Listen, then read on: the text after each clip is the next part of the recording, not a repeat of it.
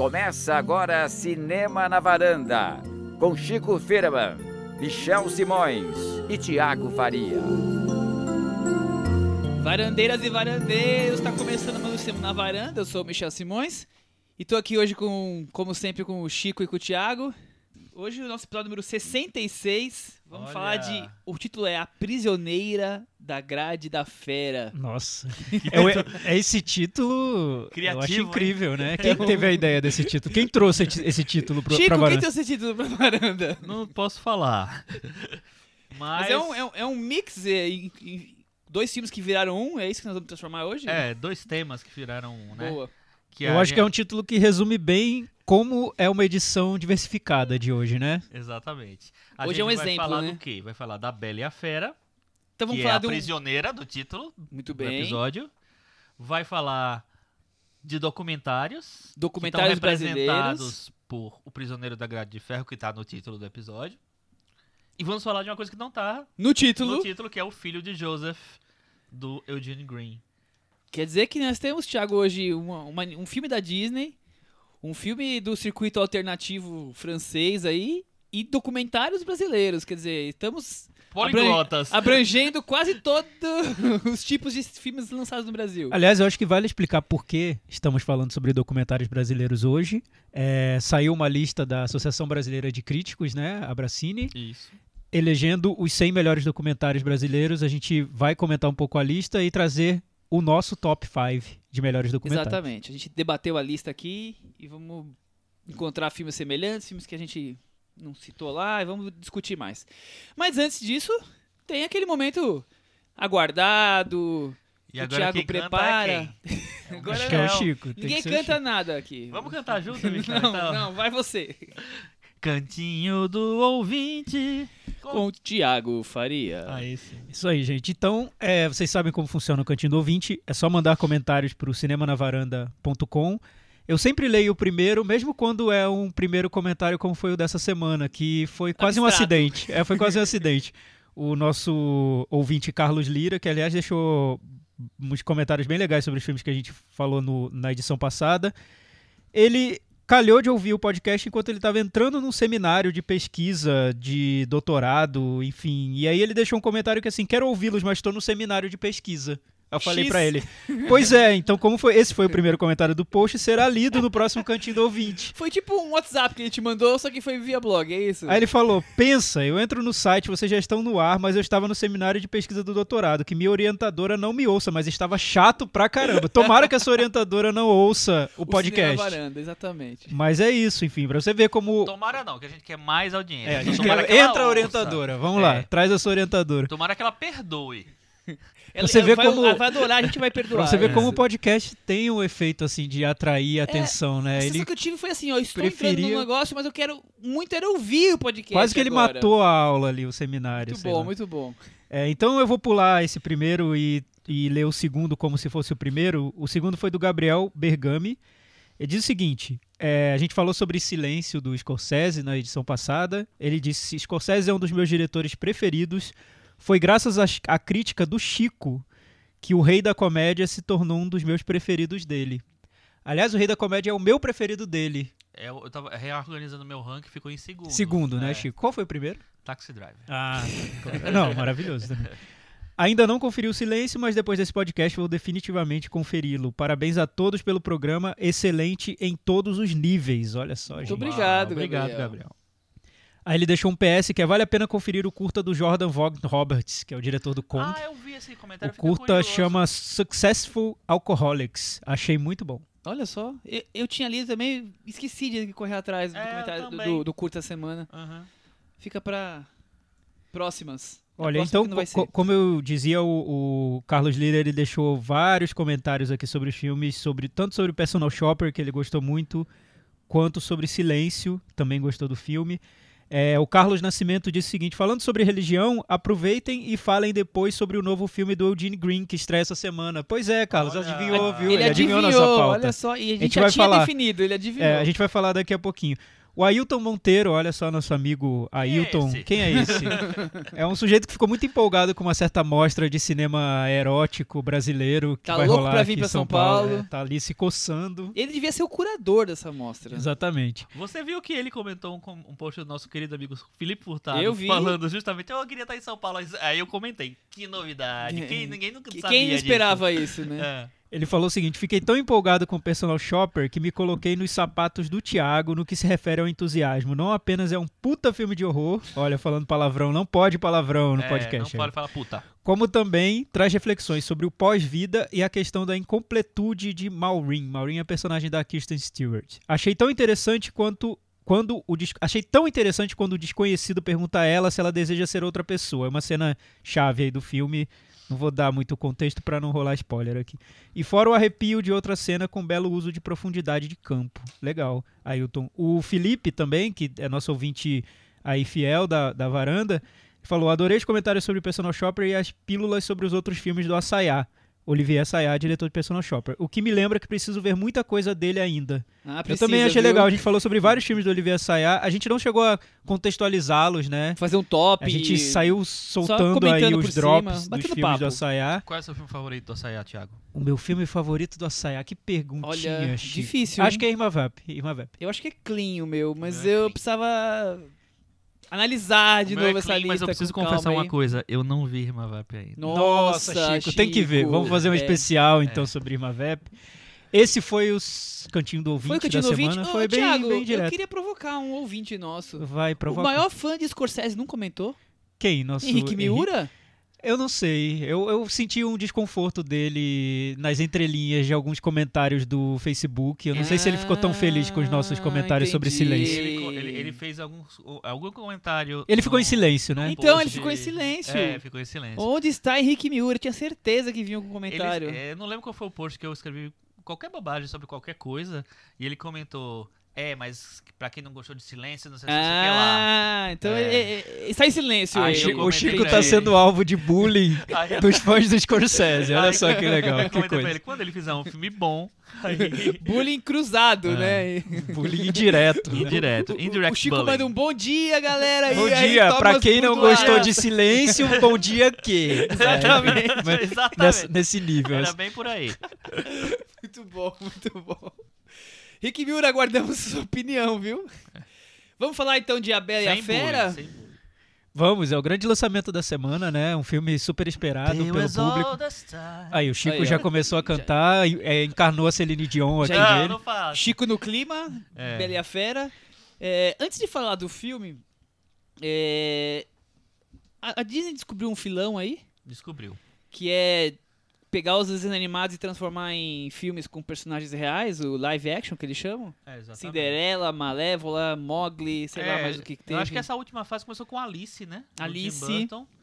E aí depois foi uma sequência, né? A gente já teve vários. Va- vamos ter a maioria provavelmente transformada em, em filme, Thiago. Sim, é. depois- Quando eu fiquei sabendo que Dumbo vai ser transformado em filme, Dumbo? é, eu já Sério? pirei. Eu quase tive um pesadelo, Nossa, imaginando mas- um elefante real voando. Mas enfim, tudo é possível, né? É, saber. não, eu, ouvi- eu tava lendo que parece que o Rei Leão é o, é o que tava nos planos para ser o próximo. Vai ser, né? Já tem até o elenco definido, né? sim. Ah, é verdade. James Earl Jones tá- vai, vai fazer a voz do Mustafa, o pai do Simba, que, que ele já fez, na verdade, no desenho e tal. Eu acho que vale até a pena, no caso da Bela e a Fera, a gente voltar um pouco no tempo, né? Porque essa história da Bela e a Fera e da Disney começa lá em 1991, quando foi lançada a animação que foi indicada ao Oscar de melhor filme, quando cinco filmes eram indicados ao Oscar. Foi indicado então, melhor filme. foi indicada a melhor Foi. filme. É, ganhou melhor, animação. melhor canção, que É. foi Beauty and the Beast. Foi indicada a mais outras duas canções. Teve três canções indicadas. É, ganhou trilha também. Ganhou trilha. É. É, dirigido pelo Gary Trousdale e Kirk Wise. Eles fizeram depois Corcunda de Notre Dame e Atlantis, o Reino Perdido. Duas animações desse ramo das animações mais convencionais, tradicionais da Disney, que depois foi meio que soterrado pela Pixar, quando a Pixar se tornou esse império que a gente conhece, né? Então, o, o desenho, a animação A Bela e a Fera foi marcante para essa virada da Disney dos anos 80 para os anos 90. Tá. E foi uma virada tecnológica também, né? Sim. Porque eh, começou assim, a, a- a se inserir muitos elementos gráficos em A Bela e a Fera que não existiam antes nas animações, que eram movimentos como se estivesse emulando câmeras, é, então tinha um perspect- eh, perspectiva que não era tão trabalhada, então tinha- Ele já veio com Foi uma, uma evolução uma evolução técnica. técnica. impressionante. E a cena do baile, né, que é a grande cena, tal, enfim, é Aliás, Chico, você viu a Bela e a Fera no cinema quando estreou? Não, eu não vi no cinema. Eu vi só o Aladdin no cinema. Eu depois. cheguei a ver a Bela e a Fera no cinema. Eu lembro que até lançaram na época em que lançavam os filmes com- que concorriam ao Oscar. Então ele entrou como um- nessa, nessa discussão ali. do Oscar ali. É, no início do ano. O, o que acontece, isso que o Chico falou, eu estava pensando muito sobre, sobre esse assunto, sobre a, a- inovação tecnológica do- da animação Bela e a Fera. Que isso foi muito discutido na época do lançamento. Nessa época, todo o desenho da Disney, toda a animação da Disney era recebida pela crítica como algo inovador tecnologicamente. As pessoas falavam: assistam porque você nunca viu algo igual. Eles estão trabalhando com animação de um jeito novo. Eu acho que a Pixar ela meio que deu uma quebrada nessa, Sim. nesse avanço tecnológico da Disney, porque criou um padrão que foi sendo repetido filme a filme. é, né? quando chega Toy Story, ele, ele é tipo assim. É porque ali o padrão não é só visual, né? É, é é criativo também, né? Sim, Pixar, mas, né? mas É essa questão tecnológica, É. no, no caso da Bela Fera, era uma escalada. Assim, cada desenho trazia algo novo e a crítica elogiava muito os desenhos também pelo lado tecnológico. Era, veja esse desenho, tem algo que você nunca viu. Aí chegava o próximo, que era o próximo, acho que foi o Rei Leão, não lembro. Foi, possível. foi Aladdin depois. Aladdin e do Rei Leão. E Aladdin eu lembro que também tinha essa questão do, olha, as cenas de voo do tapete são É, do- impressionantes. O, do, do movimento dos personagens. Exato. né, Eu lembro que no Tarzan, é, algumas cenas de ação foram muito elogiadas, porque pareciam, parecia que ele estava numa montanha russa ali, fazendo, descendo pelos galhos das árvores. Então tinha uma questão tecnológica que é- era fundamental, essencial para essas animações. Quem não cresceu nessa época, não sei, a geração de millennials e tudo, que está vendo só os live actions da Disney, talvez não consigam entender o que representava um lançamento da Disney nessa época. Era um evento. E a- além disso, assim, eu acho que mesmo as, as- as pessoas que estão vendo o live action e que vão ver a animação não entendem, talvez, Exato. porque tem, Eu- tinha eu- tanto buzz, assim. Exatamente. Mas era, era, uma, era, uma, ma- ma- era uma, uma coisa a mais a, a se comentar e a se celebrar. Eu tô aqui ouvindo só aprendendo. Porque Eu acho- Eu, eu, eu passei essa infância em- Você passou, você tava numa bolha, de né? lado. Você do- tava lá Uma flutuando. bola, era uma bola. de futebol. É. uma Exatamente. bolha. Eu tava não, jogando futebol o tempo inteiro. Tava jogando futebol. E não vi os desenhos da Disney. Já eu- representando eu o nosso vi. público que não viu É, então, nenhum eu- desenho da Eu Disney. não vi. Legal. É, mas essa questão tecnológica, Chico, o único momento dessa nova fase da Disney com live, live action, recriando as animações anteriores, o único momento em que eu vi esse deslumbramento tecnológico foi com Mogli. Porque o Mogli trouxe isso. Sim, De você entrar no cinema e ver, nossa, tá aí algo que eu não tinha visto ainda nos desenhos, nas animações e nos filmes da Disney. Eles conseguiram recriar todo o mundo animal, com os animais falantes e cenas musicais no live action. Aí eu acho que teve, teve um, um Não, salto ali, que também- me impressionou. Eu acho, assim. E a- a- acho que o, o- ele ganhou o Oscar de efeitos visuais merecidissimamente, porque é um trabalho é, musculoso, vamos dizer assim, né? Porque é gigantesco o trabalho de, de efeitos visuais ali. E eu acho que fazia muito tempo que um filme não, não impressionava. E um, um filme da Disney, porque se eu não me engano, o último filme da Disney que tinha ganho o Oscar de efeitos visuais tinha sido um dos Piratas do Caribe, tipo, há mais de 10 anos. Ou seja, a Disney voltou a ter uma. Um Representatividade aí, um espaço. Nesse- é. Só que eu acho que teve uma queda do Mogli para o Bela e a Fera. É, então. Investiram a muito gente- nos efeitos é, Mogli. vamos, e na vamos, Bela e a vamos Fera- chegar a isso, Chico. É. Sobre a Bela e a Fera, eu tava lendo sobre como o filme foi feito. No início eles queriam uma versão moderna, da, modernizada da Bela e a Fera, mais no estilo Branca de Neve e o Caçador, assim. Trazê-la para um outro contexto, dar uma Tristeza, né? modernizada. Mas aí, como Frozen, a animação, fez muito sucesso, os executivos da Se Disney permitiram. perceberam que essas animações old school, com músicas e tudo, uma trama mais convencional, estavam voltando a fazer sucesso. Aham. Ou teriam pelo menos seu espaço, né? Exatamente. Conversa- conversando com o diretor Bill Condon, que foi o diretor do- da- dessa desse novo A Bela e a Fera, eles queriam então fazer uma versão musical muito parecida com o desenho original, mas com- sem tanta música assim. Só com poucas músicas. Aí o Bill Condon falou: "Não, eu só faço, eu só quero, eu quero fazer com Cheio muita de música, música. É, porque o eu Bill acho que a Condon é música é, é o que vai chamar a É atenção." o, é o diretor de Chicago, né? Exa- Não, ele, ele é roteirista de É Chicago. roteirista de Chicago. ele dirigiu Dreamgirls. É. Ele, antes disso, ele dirigiu Deuses e Monstros e Kinsey, dois Que é filmes um- mais respeitáveis, Cara, o Deus assim. dos Monstros pra mim é o melhor filme dele É, até eu, hoje. eu também acho. Chico. O É. 15 eu acho também sabe curioso. é. É, mais convencional, né? E recentemente ele dirigiu a saga Crepúsculo Amanhecer, parte 1 e parte, Parte 2, dois. que são É. horríveis. Não, não. não, Não o Chico. concordo. A é a parte 2 ou a parte 1 que eu gosto? Você gosta da parte 2. A parte do 1 do Harry Potter eu gosto, a 2 eu não gosto tanto, então é a 2 que eu gosto. É, porque é, porque tem aquele truque do final. A parte 1 pode do falar, Saga né? Crepúsculo Amanhecer é o bebê, é o bebê lá demoníaco ou não, sabe-se lá o que vai ser daquele bebê e o filme fica todo É, não, nesse a parte 2 é maravilhosa. Enfim, o a curiosidade é que a protagonista da sa- saga Crepúsculo se chama Bela, né? Essa é a curiosidade. Não sei se foi por isso que, que chamaram ele pra Acho dirigir a Bela e não, a acho Fera, mas não. enfim. É porque, claro, ele adora musicais, ele, ele tem trata desse gênero com muita desenvoltura. e Ele queria fazer um, um musical, Ele um é um- grande musical à Ele moda é um nome que combina com, com o projeto. Sim, ele gosta dos musicais à moda antiga, assim. Sem, não, é, não seria um musical La La Land, né? Ele, Sim. ele seria um musical típico, tipicamente Disney. com- Por isso que, ele- que ele por tá isso que aí. ele foi convidado pra fazer. Aí, aproveitando o gancho que o Thiago falou do, de filmes mais antigos, Bela e a Fera não é só Disney, né?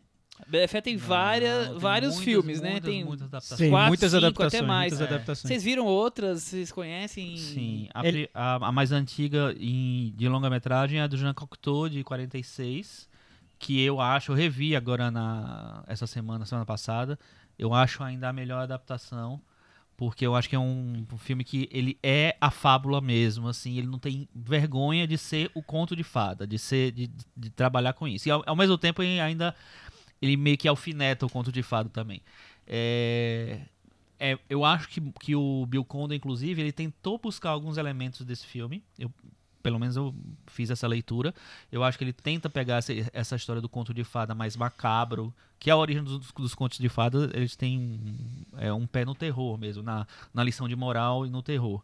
Então ele tenta pegar um pouco desse elemento mais sombrio que não tem na, na animação. É, só que eu acho que ele não consegue trabalhar muito bem.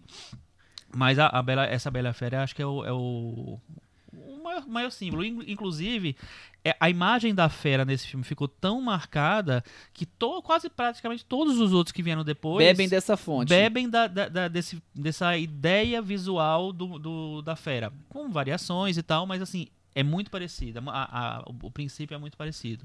É, vale lembrar, né, gente, que o, A Bela e a Fera é um conto de fadas francês de mil- 1740, escrito pela Gabrielle Suzanne de Villeneuve. É... Fala de novo, por favor. Não, não vou falar, Eu eu, gostei, odeio gostei. ficar falando ele- em é francês. bonito. A pronúncia Não, foi não vou boa, a falar. pronúncia foi boa. Não vou falar. Gabriel E, e o que, e o que eu, e o que eu achei cu- curioso quando eu tava relembrando a animação de 91 da Disney é que tem 10 roteiristas, Chico.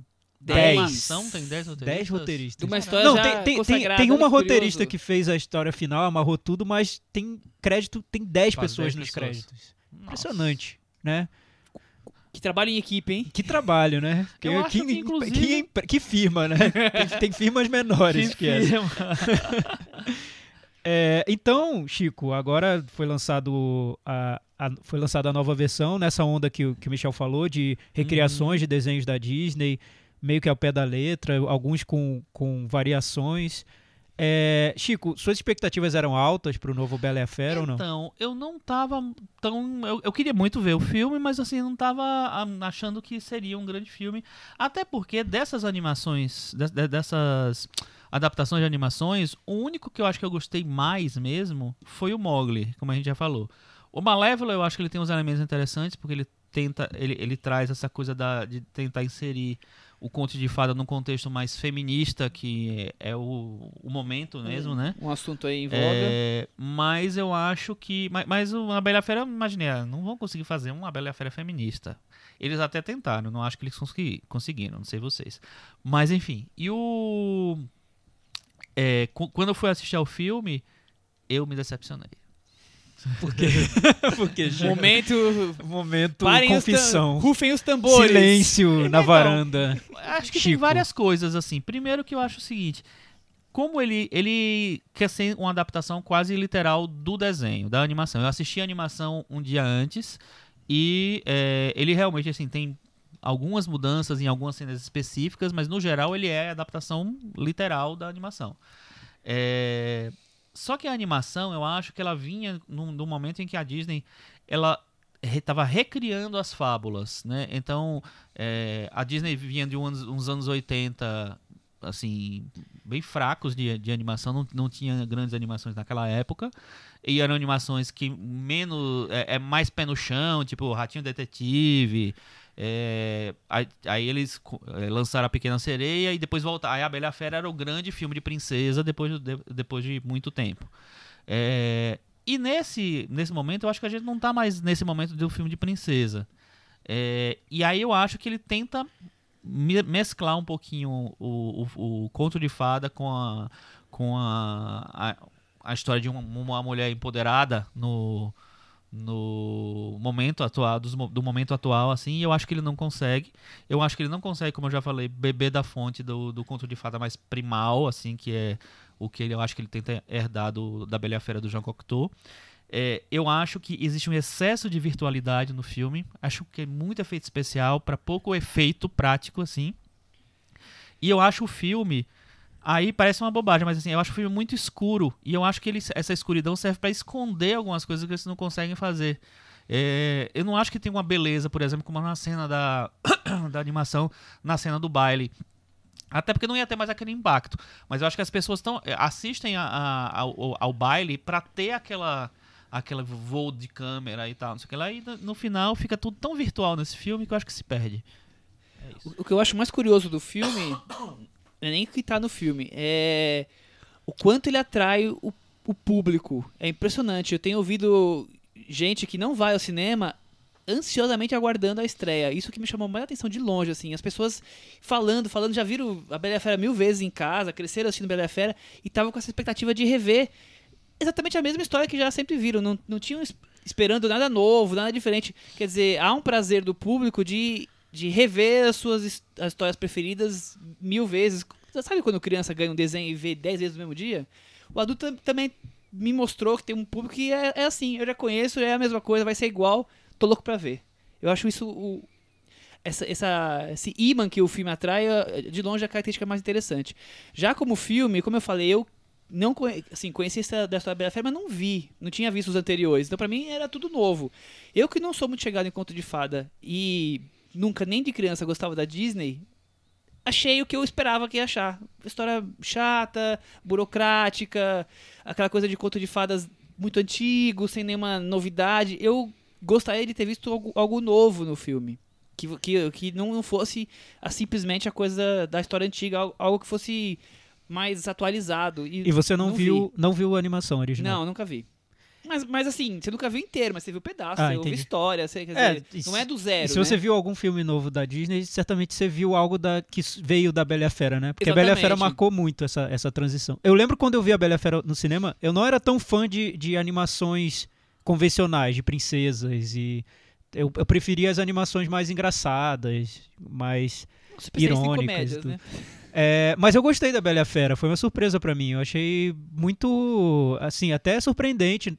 Principalmente nessa parte técnica, eu achei um filme deslumbrante, assim, no, na, é, na técnica de é, animação é, dele. Na Eu não revi, então eu não sei se hoje eu, eu vou ah, achar mais fraco. Eu acho que, eu, mas eu acho que, como você viveu aquela época, você assistiu naquela época, eu acho que hoje, mesmo, mesmo que você, ah, realmente é mais, não é tudo é mais isso é comparado com hoje. Não, mas, mas tem uma, uma, um, uma certeza do, de, do impacto que foi aquele filme naquela época.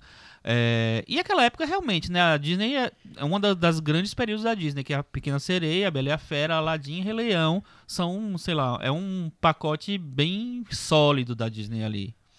Pois é, então, e é uma adaptação realmente, é uma adaptação literal. Eu lembrei do filme, imagina que eu vi há tanto tempo, eu lembrei dele todo, todo. veio todo na minha cabeça de volta, porque é, é, ele faz muitas referências à experiência do primeiro filme, ele está muito uhum. ligado ao primeiro filme, né?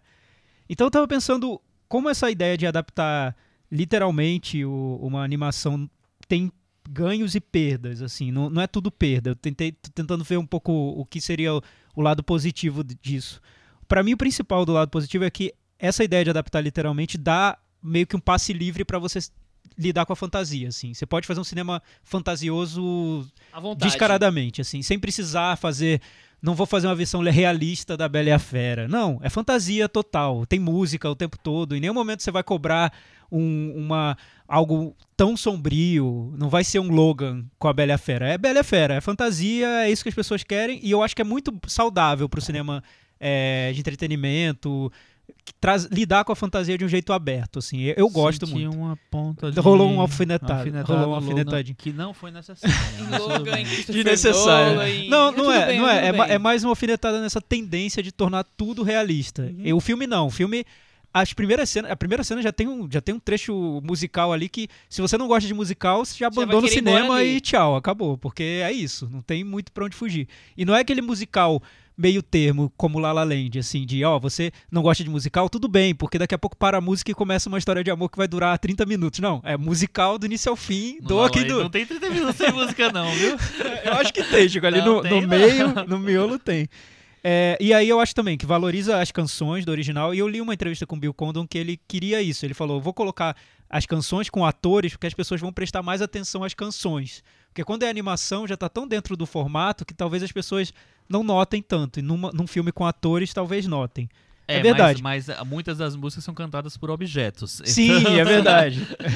Mas são, são atores consagrados. É, cantando. então, É, outro, outro, ponto que eu achei aí- positivo é como eles usam os efeitos especiais pra dar vida aos móveis falantes. Eu gostei. Não, eu achei também bom. gostei, assim, eu achei achei bem bem. O feito. tudo. relógio, o Então, candelabro, eu acho que tem uma legal. coisa aí. Eu acho que os móveis, o- os móveis, os objetos, eles são muito bem animados, os efeitos funcionam neles. Mas pra mim, o, co- o resto todo não funciona. É. É, Eu acho que a, eu não tinha necessidade de tornar o castelo tão virtual, sabe? De, ter- de- de ter tudo tão- ser tão, tudo tão Nebuloso, assim, É, né? Eu, acho- também a- achei. As cenas externas do castelo parece que você tá dentro do Batman vs Superman. Não, a- até antes. Sabe? Aquelas a- a- as cenas finais do coisa. A, a cena, a cena inicial, quando. É, quando tem a. É que não é spoiler, pode falar, né? Que o príncipe vira fera. Ai, meu Deus. Primeira, primeira cena do filme. Contou. Pô, contou. Estraguei tudo, né? É, é Aham. muito escura. É isso que eu falo. eu muito a- escura. Eu achei, fiquei assustado. Falei, nossa, é um conto de fadas. Começa assim, tão nebuloso o negócio. Então, mas eu acho que ele tenta imprimir esse, co- esse coisa eu não de sei se terror. os outros eram assim. Ele tenta imprimir esse coisa de conto de terror que, no, que existe no Jean Cocteau, mas ele, ele ad- administra muito bem. Você precisa ver. Você já viu esse filme do Jean Cocteau? Não, não vi. Precisa ver, porque assim, ele é. Você pode até não gostar, porque assim, é aquela coisa da fábula. É, uma, sabe, a- um personagem principal, a, a fera vestido com a fantasia. Então é, é muito assim artificial, principalmente para os dias de hoje. Mas a maneira como ele constrói a ambientação é incrível.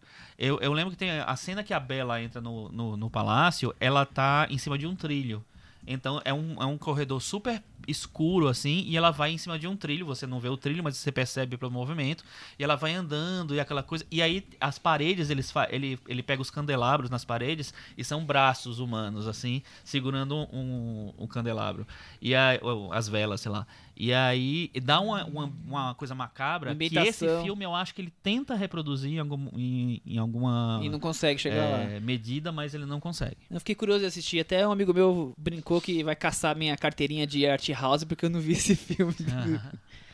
É, então, mas voltando a falar sobre o que eu acho que é positivo nessa Sim. adaptação, isso que o Chico falou sobre o tom meio progressista, assim, dos personagens, de que seria uma princesa empoderada e tudo, eu notei isso no filme. Eu acho que é como se ele estivesse mostrando que já existia isso no filme de 91, mas que talvez a gente não tenha percebido porque a época era outra. Uhum. Mas a princesa, eu acho, é uma princesa que, que adora ler, ela não tá insatisfeita com a vida que, que, que ela tem ali pra ela, muito à mão, né? Ela quer ser outra coisa, ser, ser uma pessoa é, que do- tenha o domínio da situação toda. Ela que salva, é responsável por salvar a fera, tudo depende ou mais, dela que ainda, da ela toma a fera. decisão de, de trocar com o pai, quer dizer. É, sim, a questão de trocar Mas com o pai. Qualquer Mas história isso- seria o contrário. Mas, né? não, mas isso é do conto. Não, então, isso tá em todos Não, os então, mas eu acho que Não, é mas como esse- se o que filme tá só é que- como se o filme só mostrasse, ó, isso já existia no conto e hoje em dia vai fazer sentido, porque hoje em dia essas discussões estão em pauta. Então, eu, eu lembro que eu vi assim, de- dessa coisa da preocupação de deixar mais. mais a personagem mais empoderada, mais feminista, sei lá, mais de acordo com os tempos de hoje, mas eu acho muito discreto no filme ainda. Não, Eu mas, mas, consigo- Chico, eu acho que é da personagem. Eu vou um pouco além, assim. Eu não acho que o Não, filme mas queira eu- eu- reforçar a Que- que é personagem. nato, ela né? tá. É, entendi é dela, quis dizer. Mas eu, eu também eu acho muito discreto mesmo. O que eu assim. acho que o filme faz e que pra mim fica discreto é a história do personagem gay. Que Não, tá discreto não, é quase. É, é, não existe. é, então, porque né? tem, existe, a gente sabe, né, que ele é É. gay, tá, Tá tá lá, óbvio tá no lá. filme. Aham. Sim. Só que a maneira como o filme tenta explicitar isso, ele vai só até um ponto, né? Não, É, como se mostrasse, esse é o nosso limite. Aqui que a gente, meio- aqui é onde a gente pode é, chegar, né? alegórica demais, É, né? Achei também uma, É, é, um desperdício. ficou, ficou muito parecido com o que as novelas da Globo Faz- fazem. é, ou Assim, ó, faziam até pouco é, tempo. a gente vai ter um personagem gay, estamos fal- tratando desse assunto, mas temos um limite pra mostrar esse assunto. Nosso limite é É esse. bem envergonhado esse limite, é, tá? ali- é abrir uma É. fresta do armário, assim. Não vamos abrir o Exatamente. A gente armário não vai inteiro. incomodar ninguém, É, tá? exato. Eu, eu não sei. Caricato, eu, eu, né? É, isso eu achei. É. Mas enfim, parece até que eu tô, tô aqui de advogado de defesa do filme. Eu só quis trazer uns pontos que eu acho que são interessantes no filme, mas na Pra verdade eu não, não gostei tanto assim. É. Agora. Eu, eu Emma- acho que a perda, eu falei do ganho, que é adaptar literalmente uma, uma, uma animação para o live action, que eu acho que tem, essa questão da fantasia principalmente. Mas a perda, para mim, principal, é que, para quem viu o original, para mim, foi um grande déjà vu, assim. Foi um déjà vu muito tedioso até, de ver como o diretor não, não se arrisca nessa adaptação. Ele faz, segue um script e, e fica nele, né? Eu assim. também- eu- isso que eu, que, eu, que eu mais me decepcionei. Foi, é, muito e eu preguiçoso. acho que o, o Bill Condon, engraçado, o Bill Condon no- em projetos menores, eu acho que ele consegue ser mais ir mais direto ao ponto. Ele consegue dar mais contornos para os personagens, ele consegue contar uma a história mais- de uma maneira mais prática e envolvente ao mesmo tempo. O Deuses e Monstros eu acho o, o- o filme é, exemplo para isso. Mas eu acho que nesses projetos maiores, projetos que têm alguma uma dimensão maior, tipo Dreamgirls, que tinha uma ambição de ser um, um grande musical moderno, e Ganhar tal, Oscar e tudo mais. Broadway, uma coisa, sabe, não sei o que lá. Ele não, ele tende a ficar em- embananado, assim. Eu acho que ele fica com uma coisa pomposa e que não consegue ter su- substância. E é exatamente o que eu- sinto na Bela Fera. Eu acho que tem uma coisa enorme, assim, sabe? Um, é como se tivesse. Vamos. Estamos criando uma estrutura gigantesca, não sei o que lá, e eu acho que não tem substância o filme. Sim, Chico. E, e no original, na animação, eu falei que, pra mim, ele provocou uma surpresa, um deslumbramento mesmo na, na parte técnica dele. Já esse não provocou nenhum deslumbramento, porque eu acho que ele toma um caminho tão convencional dentro do musical, dentro desse formato do musical de fantasia. É o básico do básico do genérico, assim. Não, não foge, entendeu? Uhum. E nem traz algo que, como o Mogli trouxe nos efeitos visuais, algo que te tire ali do, do, do previsível, que faça, nossa, isso eu achei encantador no filme. Eu não não tem nada nada, encantador. assim, Não, encantador. não tem nada. Até as cenas de nada. baile, que eu acho, eu, pelo tom que ele coloca nas cenas de baile, me deixa, me- isso me deixa a impressão de que ele acha isso encantador ou ele acha que isso vai provocar encantamento. Pra mim, é a coisa mais banal você filmar uma cena de baile. Parece aqueles filmes de época já datados, né? Não, é- manjados. e é- não ele tem nada, Ele devia ter nada visto novo. Orgulho e Preconceito, É, né? Que nada tem uma cena novo. bem legal de baile. É, e- Não, inclusive, claro, e Orgulho e Preconceito é um exemplo de um filme que vai mostrar esse tipo de. vai a esse formato, mas um- com um olhar um Atualiza, pouco é. atualizado. Exato. Era isso que eu exatamente. esperava ver nesse e o, filme e novo. o Orgulho e Preconceito foi ótima, ótima é, lembrança sua. Porque Orgulho e Preconceito é um filme que ele volta pro clássico com um olhar Novo. Não, não digo nem atualizado, nem, não tava nem novo, mas assim, mas que tem um Um frescor. frescor, É, exato. é a palavra. Eu, porque, eu assim, acho que faltou frescor. Porque não dá pra você voltar pro clássico totalmente olhando como novo, porque aí você perde o clássico. Ele mantém o clássico, ele mantém a hora da Jane Austen ali, e ele, ele é um filme que ele não parece velho, não parece Não, ele é- envelhecido. Ele é leve, Ele é né? leve, mas é E nem- a Bela Fera não É, consegue isso. eu acho que a- a Bela Fera tem essa coisa, é pomposo, é pesado, é, e eu acho que essa coisa, essa de, de tentar deixar tudo macabro, tudo meio preto, tudo meio não sei o que Mais envergonhado, que- né? Eu, eu acho que atrapalha muito, sabe por quê? Porque, por exemplo, era um filme pra você, até discutir isso com a Cris, né, Cris? Você falou essa história assim, eu esperava muito mais da- do visual da Fera, por exemplo. Sim, é, a fera. Depois que você vê o Mogli, né? Você fica esperando uma coisa super realista da fera. E, sei lá, na hora dos closes do rosto, parece o do, do desenho. Pior que o do desenho animado, assim. Cris, olha só, mais uma pergunta pra você. Eu notei, eu, até eu li em algum lugar e eu vi uma certa decepção no cinema quando a fera se transforma no humano, ou quando o humano vai pra fera.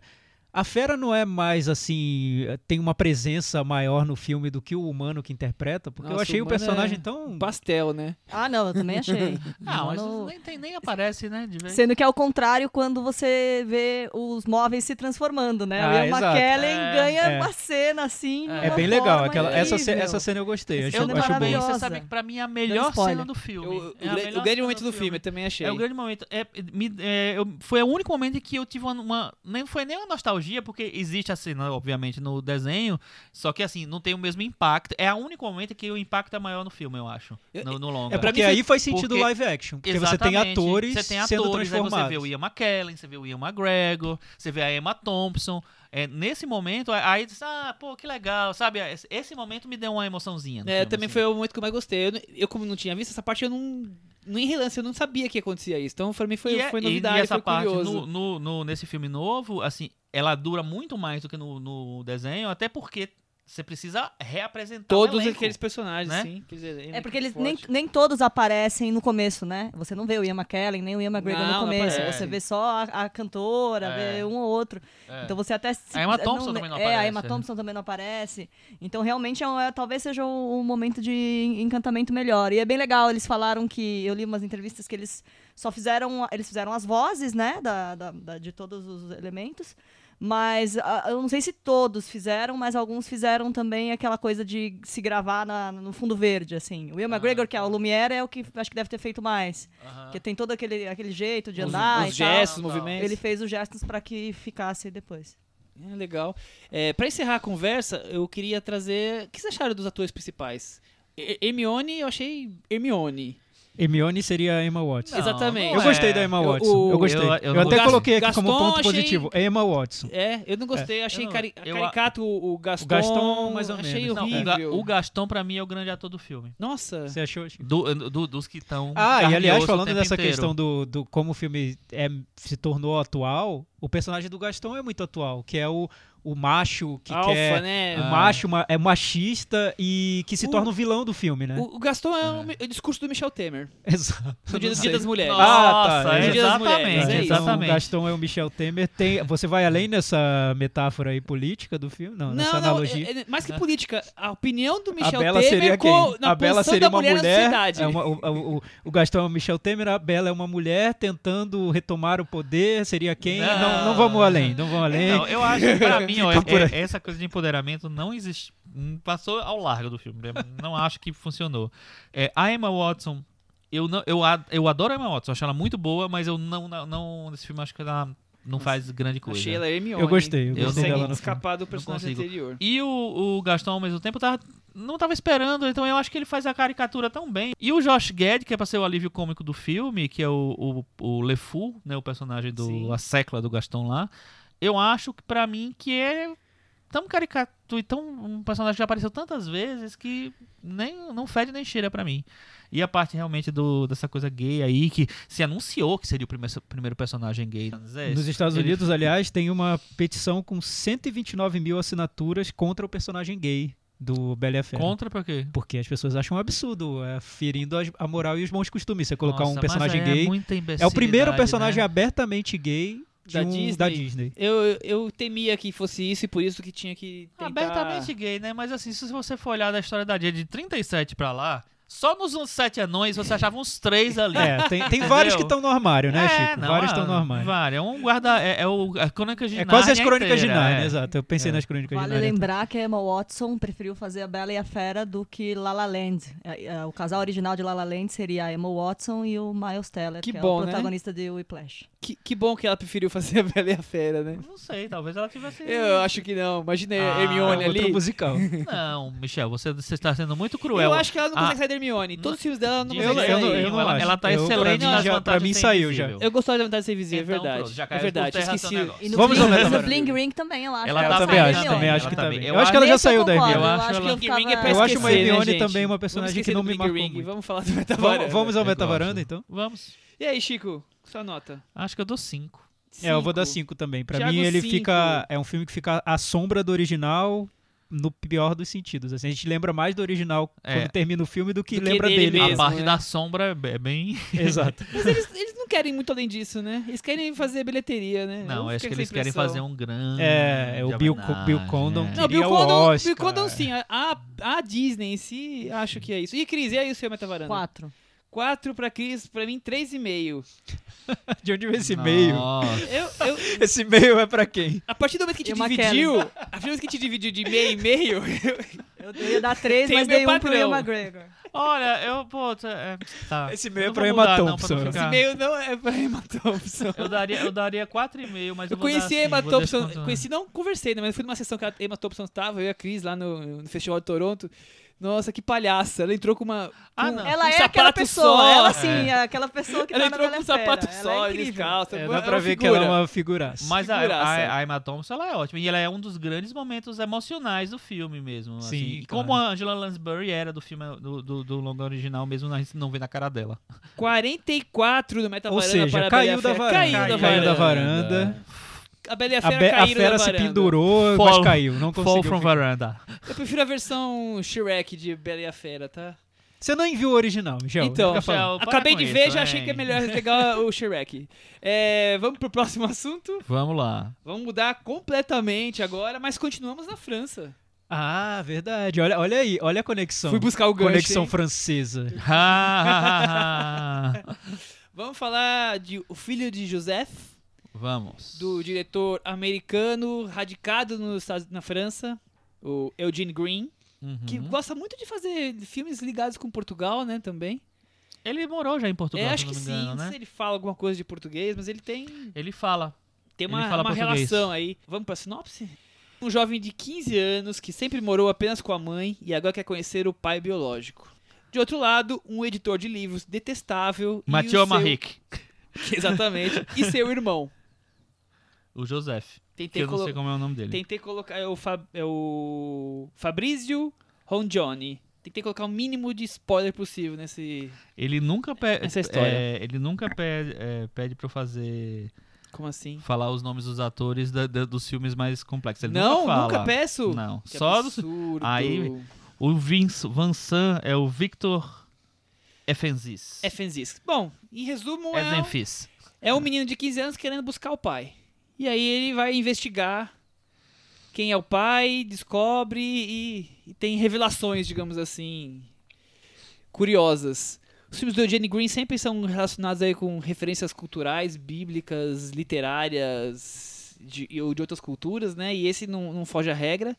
Mas vocês acharam esse filme um pouco mais palatável que os outros filmes dele? Isso não quer dizer que seja, que seja negativo, apenas que possa dialogar com um público maior?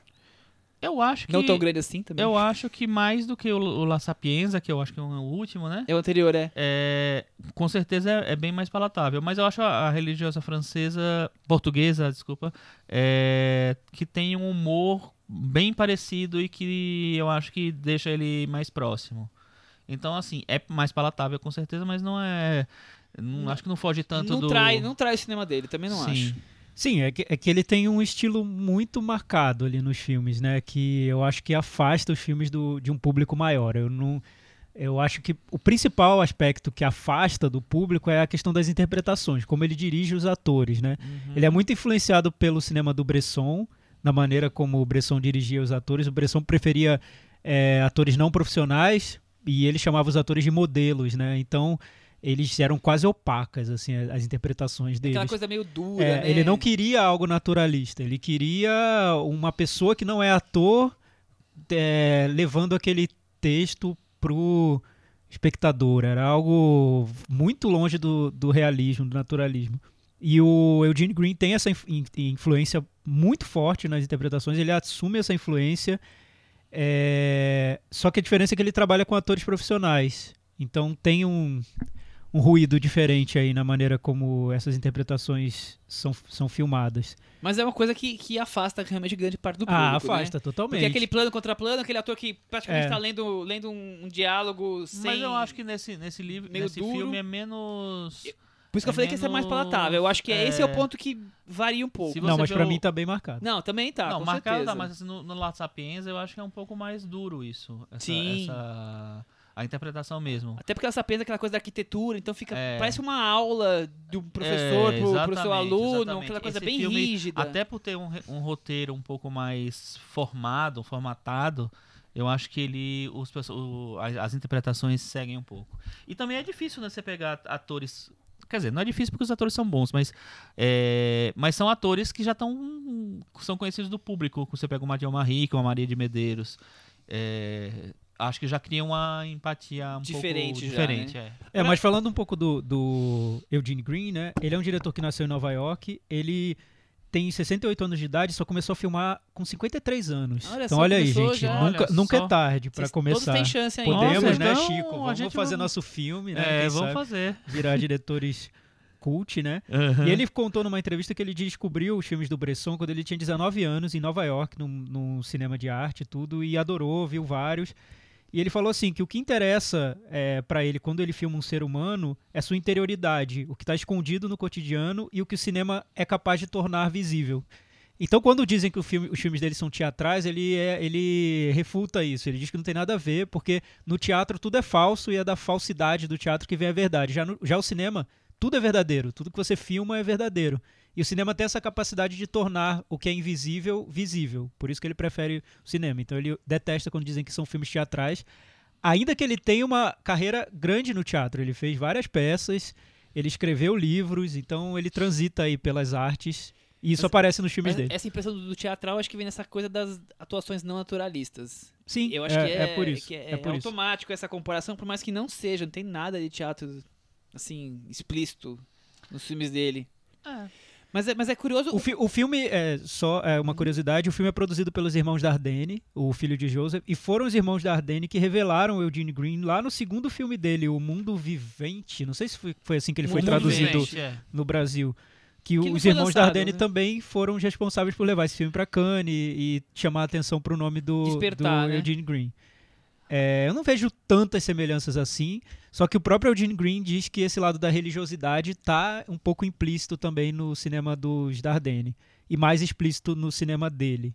O filho de Joseph é, na verdade, uma grande parábola religiosa, né? Se a gente e tá, tá bem explícito Ele no é filme. subdividido em cinco sim. capítulos que têm ligação com a Bíblia, né? Uhum.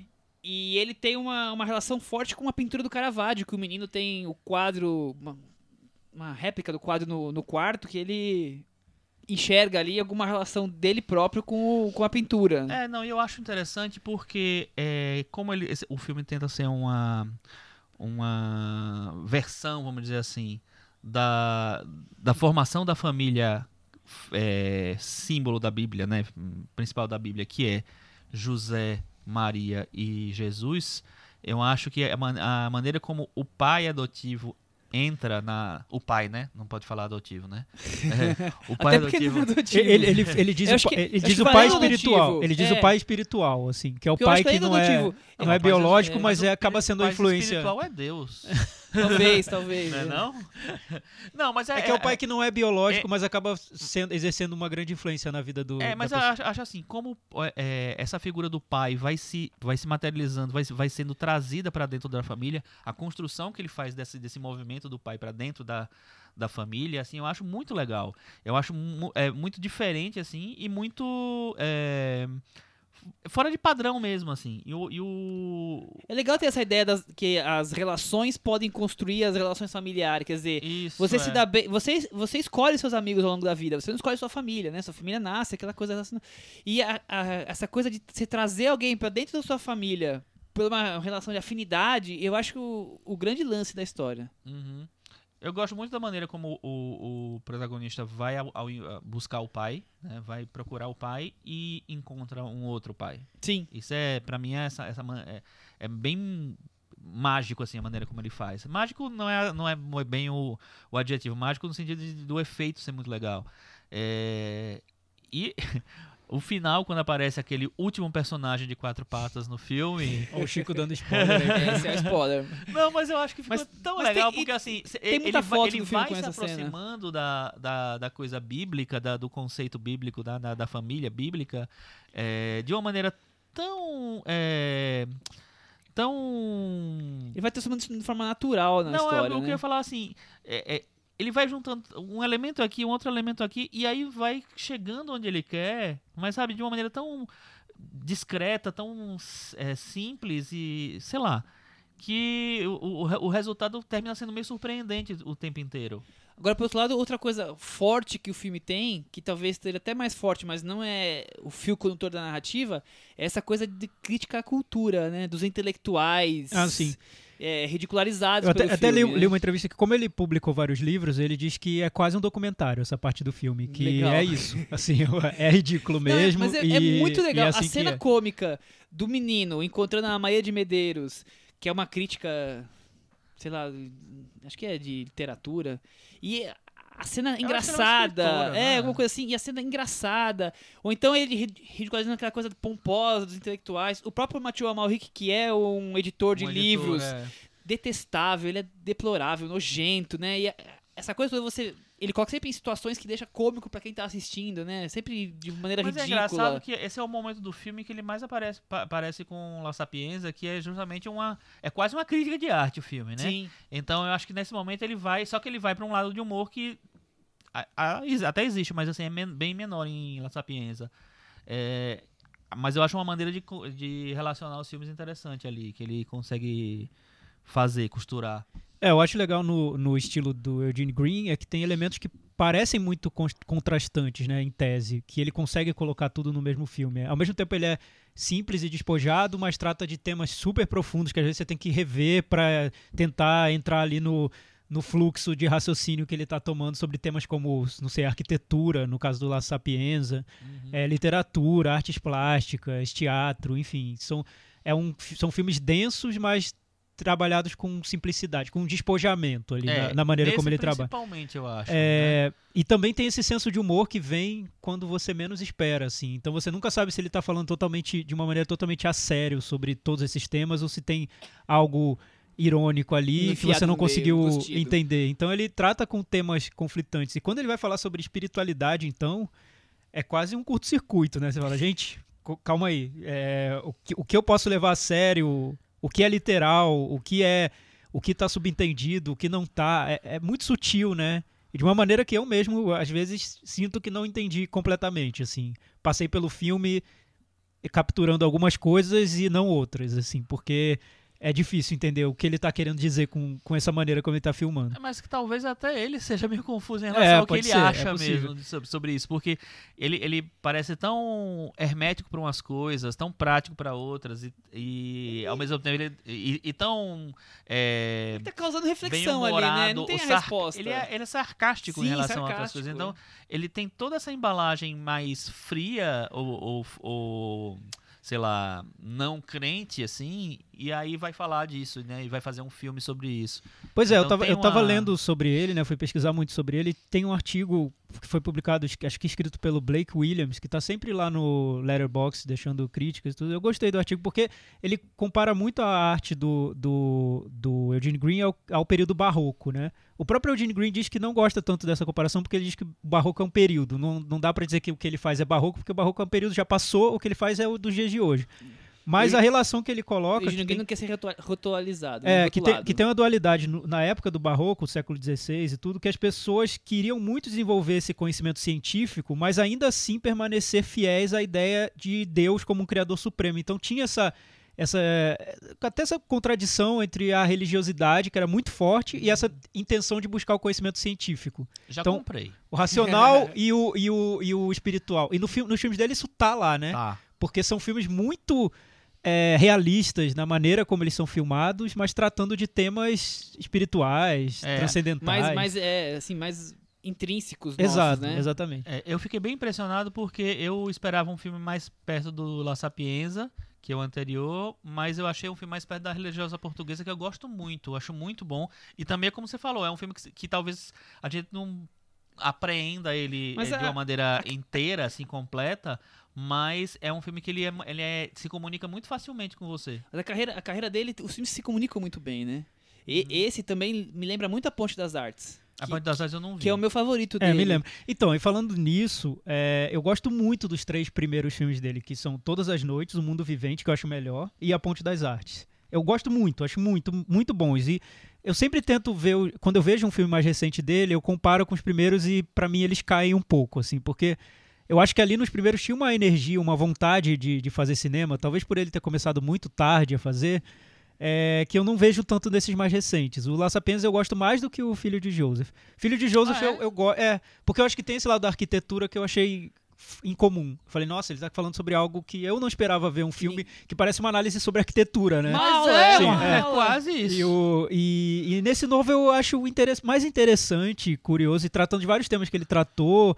Eu acho a parábola bíblica, às vezes, muito explícita, assim, Sim, demais, sim, sim. sabe? Que eu falo, gente, E- tá bom, E tá até, claro. até a caricatura dos personagens. É, que também. são Eu também são acho muito explícito, é. é. Então isso já não me atrai É, tanto e assim. vilões, né? É, então isso não quer dizer que o filme seja ruim. Só É. que, assim, eu Ah, também eu já, não, eu já eu vi acho- coisas que eu acho mais curiosas nos filmes dele. Eu É. gosto mais da Ponte das Artes, gosto mais da religiosa, A religiosa portuguesa, eu acho, eu acho melhor. Mas claro, se você compara e você, Mas é você nota um estilo muito das forte. estreias. É, exato. Eu, eu acho também. Eu, a- eu acho bem legal. Vocês Não, é detonaram bom, um é pouco aqui. Não, imagina. A gente tá Não, querendo dizer que os Chico. filmes outros filmes são melhores ainda, para as É. pessoas irem atrás. E também a gente tem que ver, né? Não é de tudo que eu. É, é, é um jogo entre olhares, né? Eu, tem coisas no olhar dele que eu acho que são muito curiosas, densas, interessantes, e tem outras que eu já olho e falo, gente. De novo essa parábola? Já entendi, assim, não, não precisa, né? E a parábola, Ah, mas é nesse a caso, pará- acho que é o prende filme, muito o filme. Né? Mas é o filme. É. o- É, é o fio condutor. É o fio É o condutor. fio condutor, Tá? é, eu verdade. acho. Meta varanda? Vou dar pelo- nota Vamos lá. 7,5. 7,5 para Chico. Eu vou dar 6,5. Thiago 6,5. Eu também vou dar 6,5. Com isso, ele ficou com 68 do nosso Meta Varanda. Tá na varanda. Eugene Green está aqui convidado Não pro caiu na churrasco varanda. da varanda. Não caiu da- e, e- e é legal ver o filme, assim, pra quem gosta de cinema. Eu acho que os filmes dele atraem muito um público que tá começando a gostar muito de cinema, tá um pouco decepcionado com os padrões mais comerciais e quer algo diferente. E aí esses filmes dele atraem muito, porque ele tem um, um vigor, assim, uma vibração Tem. de olha todas as artes, É olha um que coisa. É o diretor jovial. Jovial, é, jovial. Então, pra quem tá começando a cinefilia aí, acho que é um diretor Ah, tem- inevitável. né? Tem, tem umas coisas bem curiosas no filme que vale a pena ser Ah, visto. Eu acho que eu- ele é todo curioso. Vamos então partir pro próximo assunto do dia, para encerrar esse podcast de hoje. Como o Thiago já adiantou no começo, a gente aproveitou o gancho que a Abracine, a qual Chico Firman faz parte, Sou. correto? Sou, pa- sou A Bracine é uma associação de críticos, né, Chico? isso- É a Associação Brasileira de Críticos de Cinema. Isso que eu queria que você pedisse pra explicar. O que que é a Abracine? Então, é, os críticos de cinema têm uma associação e você é um dos membros e... Isso, o Ailton Monteiro também é membro. Aí também é Monte... Ailton Monteiro. Ailton também é Monteiro. E essa associação é, A a- Bracine- divulgou recentemente uma lista, Isso, né? em 2015 ele já tinha fe... já a Bracine já tinha feito a lista de 100 melhores filmes brasileiros, né? Todos os, os participantes da Bracine votaram e elegeram é, sei lá, X filmes e aí foi, teve esse recorte dos 100 e agora fi- fe- fizeram a eleição dos documentários. É, cada membro votou em 50 documentários Ah, a lista era enorme, e aí então. era gigante. E aí dessa Saiu a lista, saiu a lista dos 100, 100 melhores documentários. melhores segundo documentários. Segundo da Bracini. Depois nós vamos colocar na postagem a- o link pra quem ficar curioso. Vou passar o Thiago Aham. que, que cuida do, do blog, da postagem, eu vou pedir pra ele incluir, vou mandar o link. É, O que eu acho legal, porque além de ter, de ter essa, ah, essa semana foi divulgado isso, essa semana nós tivemos uma quantidade enorme de documentários brasileiros lançados no cinema. A gente tem tido, né? Isso que eu ia falar, a gente já tem tido. Essa semana acho que É. foram três ou quatro. Aham. Então, assim, a safra de, de produções e lançamentos de documentário brasileiro hoje, eu duvido que tenha sido já em algum momento tão grande quanto é agora. Quer dizer, o leque é enorme. E aí você vai ter filmes bons, ruins, é normal. Quando tem muito, você tem de tudo um pouco. Mas é, eu acho que o documentário brasileiro, de uns anos pra cá, e aí nós vamos discutir isso melhor, ele saiu fora do padrão que a gente vê, tipo, na televisão, né? Vai lá, a câmera, assiste o cara fazer um depoimento, mostra uma imagenzinha, quer dizer, os documentários, e aí, claro, de acordo com a sua variedade, tem mais riqueza. Tem documentários que misturam documentário com ficção, tem documentários que mudam a, a questão da, linha do tempo, quer dizer, vi- virou uma coisa que você consegue, um formato que você consegue destruir, né? O que você acha, Thiago? Sim, é, teve uma- uma- um período muito criativo para os documentários brasileiros, na virada dos anos 90 para os anos 2000. é, graças a diretores como Eduardo Coutinho, João Moreira Salles, é, até veteranos que, volt, que voltaram a, a, a, filmar, como o André Tonati, é, que revigoraram o documentário, trazendo várias ideias. Como, como é um formato não tão caro de ser produzido, ele permite uma maior, um grau maior de invenção, assim, eu, eu acredito. É, esse período foi muito criativo. Hoje o que a gente vê é uma quantidade enorme de documentários sendo produzidos, só que eu não noto, na média, essa criatividade que eu via na virada dos 90 para os 2000.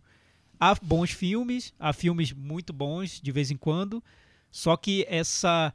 É, essa aflição que os diretores tinham com o formato em si, assim, querer transformar o formato, trazer novos elementos e questionar a maneira como os documentários eram feitos, colocar personagens super contraditórios, polêmicos no centro dos documentários. Isso eu não vejo tanto hoje quanto eu via, via naquela época. E isso acaba se refletindo muito nessa lista que foi feita pela Bracini, né? A gente vê muitos filmes desse, desse período em, muito bem colo colocados, né? Muito bem posicionados na lista. Sim, sim, sim. 99, 2002, aquele, aquele período ali é. É, principalmente filmes do Eduardo Coutinho, Sim, né? que foi o cara, né? É o... Digamos assim, é eu, o cara. Eu, eu, acho, é o grande, para mim, é o grande documentarista brasileiro. Com assim, certeza. um... Eu acho que aí é meio unânime, né? O, o... É indiscutível isso? Acho Chico? que sim. Acho que eu. Não, não tem nenhum. Talvez o João Moreira Salles seja o cara que mais chega perto, mas ele mesmo se diz de discípulo do Eduardo Sim. Coutinho, ele produziu os últimos filmes do Eduardo Coutinho, então é, ele se coloca numa posição. Os degraus diferente, abaixo é. aí. Até porque ele não Mas- tem nem metade dos, dos filmes, quantidade de filmes que fez o Coutinho de sucesso, né? É, eu acho que de, de quantidade também, né? Ele parou, ele tinha parado de fazer do- documentário em 2006, o Santiago foi em 2006 e 2007, aliás, e aí depois ele, ele esse ano vai, vai estrear um documentário Novo dele, depois dele, é. de 10 anos. Anos. Então, e o Coutinho nunca teve um intervalo, quer dizer, ele teve, na verdade, né? O, o intervalo da ditadura, mas quando ele voltou em 2000 em 99. 80, 84, Ah, né, tá, com, com o Cabra Marcado pra Marcado. morrer, ele foi fazendo documentário até É, ele fez vários depois mais pra televisão, aí É. teve um retorno mesmo, Ele foi com ele Santo Forte. né? É, ele, ele foi um, um, um. Como é que chama? Ele foi edi- editor do Globo Repórter, Repórter, durante sim. muito tempo, então tem vários. Tem que, inclusive fi- filmes que estão na lista que são Globo Repórter, né? E o Cabra Marcado pra Morrer foi o filme que ficou em primeiro lugar na lista. E é o filme, eu acho que é um dos filmes mais marcantes do cinema brasileiro, sendo documentário ou não, realmente. Porque ele tem toda uma coisa histórica, né? Ele é um filme que ele começou a fazer em 64, 63, 64, interrompeu em 64 por causa do golpe militar e só retomou em 84, lançou em 85, depois de 20 anos por causa do... porque aí conseguiu voltar a, a falar do tema de novo. Então, é um filme que, assim, se ele fosse ruim, ele já ia ser importante. E ele não é ruim, ele é muito bom. E aí, então ele terminou entrando em primeiro lugar. E ele, se eu não me engano, na lista de filmes de uma maneira mais ampla da Bracini, ele também estava en- entre os 10. Melhor, 10 melhores filmes. Entre, entre os 10 Nacionais. melhores filmes brasileiros. E recentemente tem os nomes mais comuns no documentário, né? Evaldo Mocasel, Carlos Nader. São nomes que estão ficando mais ligados com o documentário, mas claro, sem a mesma expressão que o Coutinho e que o João Moreira Salles conseguiram nessa época, né? É, o documentário brasileiro acabou se popularizando mais com o Eduardo Coutinho e com filmes criados nessa época, como Ônibus 174, Janela da Alma foi um grande sucesso. Prisioneiro da Grade Prisioneiro da Grade de Ferro teve uma repercussão pouquinho depois, no né? circuito de arte. É, então foram filmes que ou provocaram um grande impacto na crítica e uma grande repercussão, ou se tornaram queridos pelo público. Janela da Alma é um exemplo. Foi fez um sucesso assim no circuito e ficou mais tempo em cartaz do que planejavam, enfim. É, essa parte do público brasileiro que vê filmes, digamos, de arte ou filmes não de um circuito mais reduzido, começou, começou a abraçar os documentários, né? E tratar o documentário como um gênero é, tão curioso, tão interessante quanto ficção. E é difícil, porque no cinema a gente vê que a ficção sempre sai na frente no- em, em matéria de apelo, né? De público. Com certeza. É, o, o documentário tem um público restrito em qualquer lugar, qualquer lugar do mundo, né? Não é só no Brasil. Só que essa geração trouxe uma urgência para os documentários que os documentários se tornaram mais interessantes e quentes que, Virou um a- que filão, as ficções. né? É, É. Tem um espaço, porque o, cu- É. o curioso é que ele consegue tanto fazer esse- o filão em si documentário, tanto fazer filmes, como o Thiago falou, bem restritos a um público alternativo, quanto documentários sobre a campanha de um time ser campeão de um título de futebol. Tem o do Corinthians, do São Paulo, do Palmeiras, do Grêmio, Nossa, do inclusive Inter. isso aí virou um filão. Ah, virou um Então, filão, isso é- nossa, assim, insuportável. che- Chegou nesse É, nível mas, da isso- mas popularidade, enfim, né? o, o Eu- que. eu o vi que- zero desses. Ah, eu vi alguns, É, eu vi alguns, eu tive que ver e eu acho fracos. muito fracos. É filme de, de torcida, É. enfim. Mas o, o- Ou se tornam filmes que viram eventos mesmo. Por exemplo, eu lembro do lançamento do Entre Atos, que era um filme sobre a campanha do Do Lula. Lula. Que virou notícia mesmo. Quem era interessado por política tinha que ver aquele filme. É, Virou, virou um, um filme importante mesmo para quem estava acompanhando a, a questão da ele- das eleições e tudo. E além disso, assim, não sei se não sei vocês, mas eu acho o Entre Atos um filme exemplar. eu, acho muito bom. Maravilhoso. Também acho ótimo No- filme. enquanto registro, sabe? Enquanto construção da, da, da imagem do personagem, Não, do ele, personagem ele- do Lula. é, ele invade a, a É. campanha do Lula ali, né? Eu e acho muito representa bem muito como o João foi, Ayala né? Salles, eu realmente assim, eu acho ele muito bom. É engraçado, né? É um cara que é, é, ele não precisa que ninguém goste dele porque ele é rico, né? Ele, ele tem tudo que ele, que, ele, que ele quer na vida, assim, mas ele é muito bom no que ele faz. E eu acho ele um cineasta mais completo do que, por exemplo, o irmão dele, o Walter Salles. É, eu acho também. E, e, a- e para mim, a inspiração principal que ele tira do Eduardo Coutinho, e por isso ele diz que é um discípulo, é que o Eduardo Coutinho ele tem um olhar livre e pessoal pro documentário. Essa é a lição do Eduardo Coutinho, eu acho. Porque não é você. Quem faz documentário geralmente se apega a modelos que já são clássicos, assim, já se tornaram grandes, grandes clichês, né? E muitas vezes associados ao jornalismo, que você tem um padrão de como fazer as coisas. E o, o João Moreira Salles e o Eduardo Coutinho, ele vir- eles viravam e falavam: não, não é assim. Cada tema exige uma abordagem e o, e o olhar do diretor é importante para fazer o documentário. Envolver, né? Exato.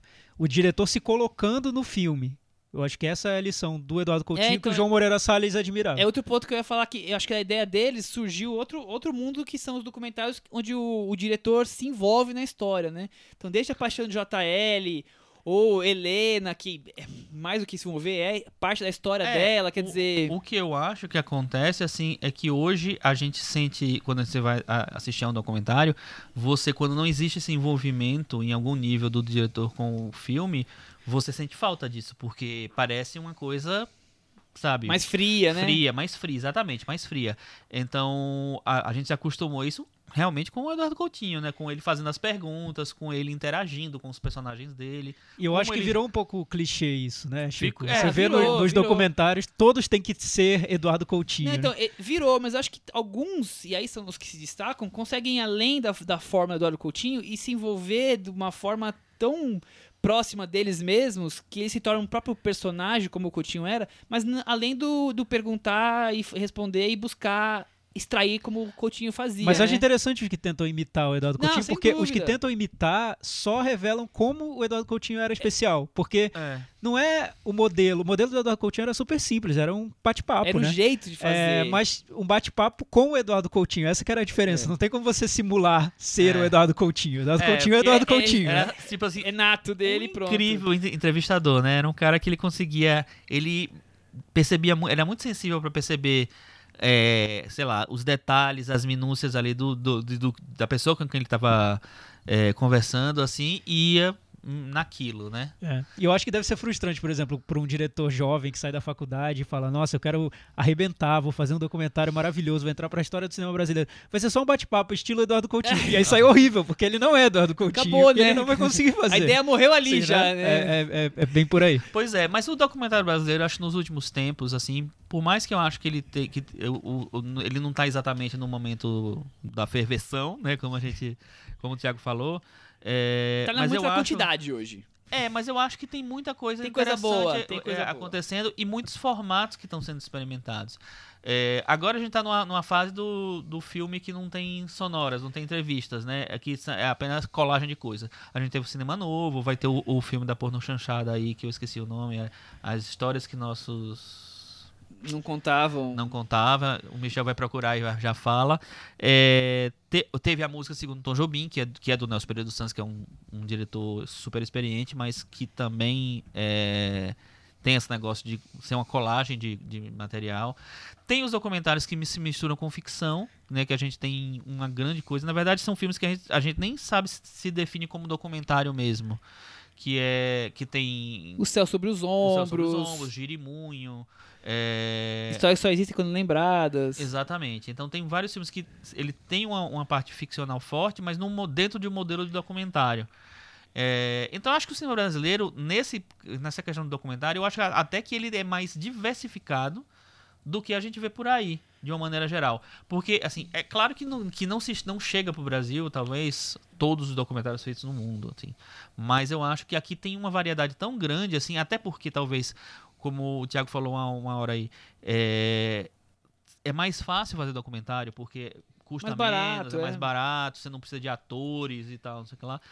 Você consegue começar a fazer cinema fazendo documentário às vezes. Então tem muita gente que começa com documentário e vai fazer ficção depois. E às vezes sai meio que contaminado no bom sentido da- do documentário e leva isso pra ficção. Como a Marília Rocha, que está em, tava em cartaz até agora na sessão vitrine, é, que fez o A Cidade Onde Envelheço, que é uma ficção, mas assim, num modelo completamente documental. E o filme que você queria lembrar o nome é Histórias que Nosso Cinema Não Contava, Isso, que vai ser lançado isso. em breve. É. Agora, outro, Thiago, outro filão grande dentro dos documentários é as cinebiografias, né?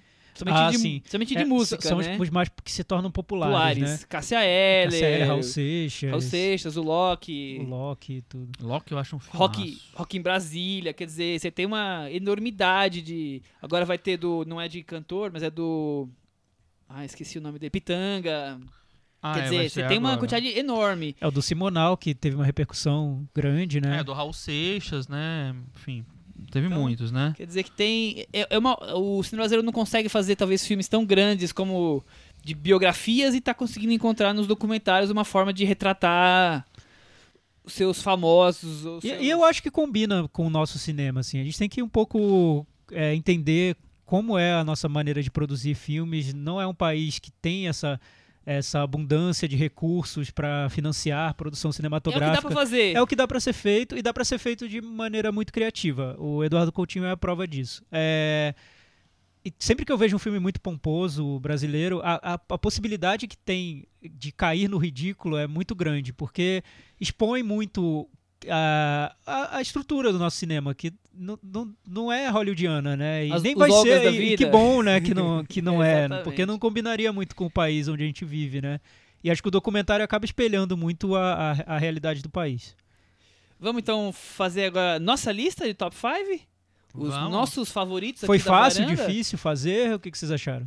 Eu acho que foi fácil, por mais que tenha uma quantidade grande de filmes que eu gostaria de ter encaixado ali. É, como Mas assim, tem uns que destoam rapidamente no, no top, assim, que são muito impactantes. É, pra mim foi facílimo porque eu já tinha feito por causa da lista da Brasília. Sim, claro. Então eu só peguei meus 10 e mandei pro Michel pra contabilizar aí e tal. Mas assim, com certeza sim.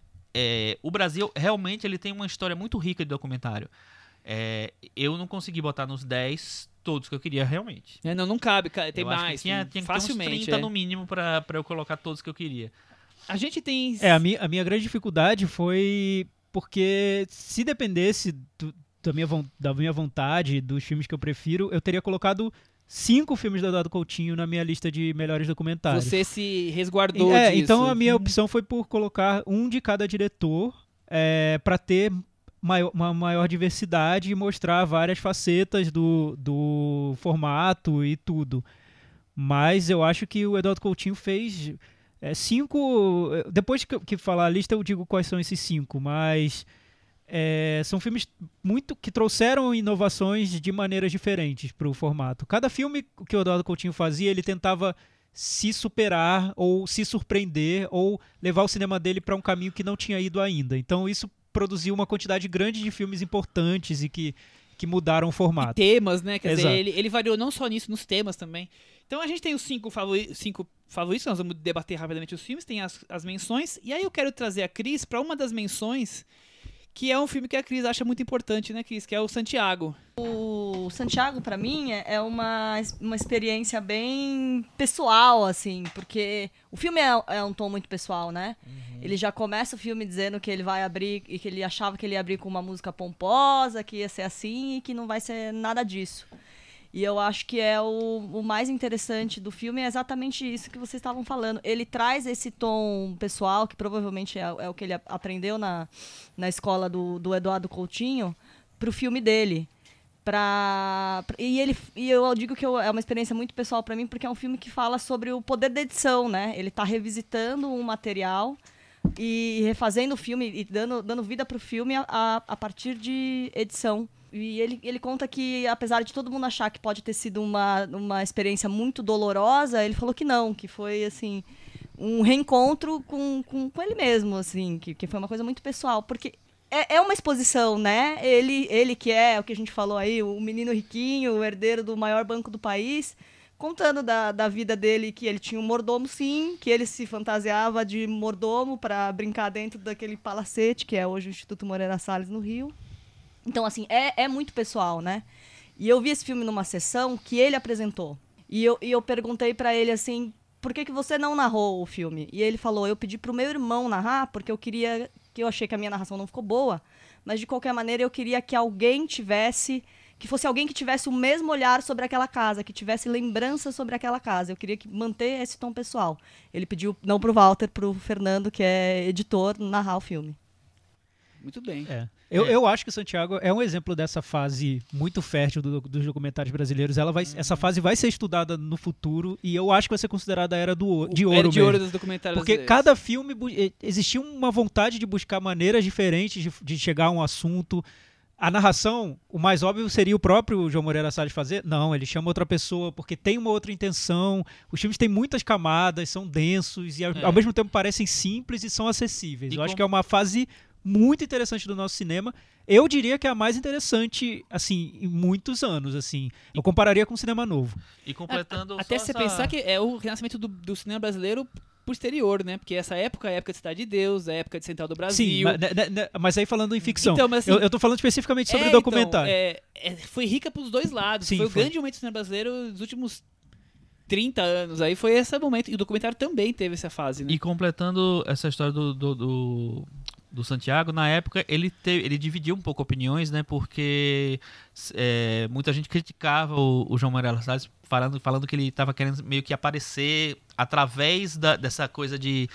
Porque ele, ele fala do documentário, que ele fez o documentário, quase que como um pedido de desculpas é, ao personagem, ao Santiago, né? Porque ele não tem- tinha entendido, talvez, o personagem daquele, de, como ele Ele era. era- É, e ele, Ele- volta meio que tipo assim, ah, eu, eu, é, não dei o valor necessário para Do que tinha aqui esse dentro. material, que é um material riquíssimo e tal. E realmente é. Eu, eu concordo com a Cris, eu acho um filmaço, Santiago.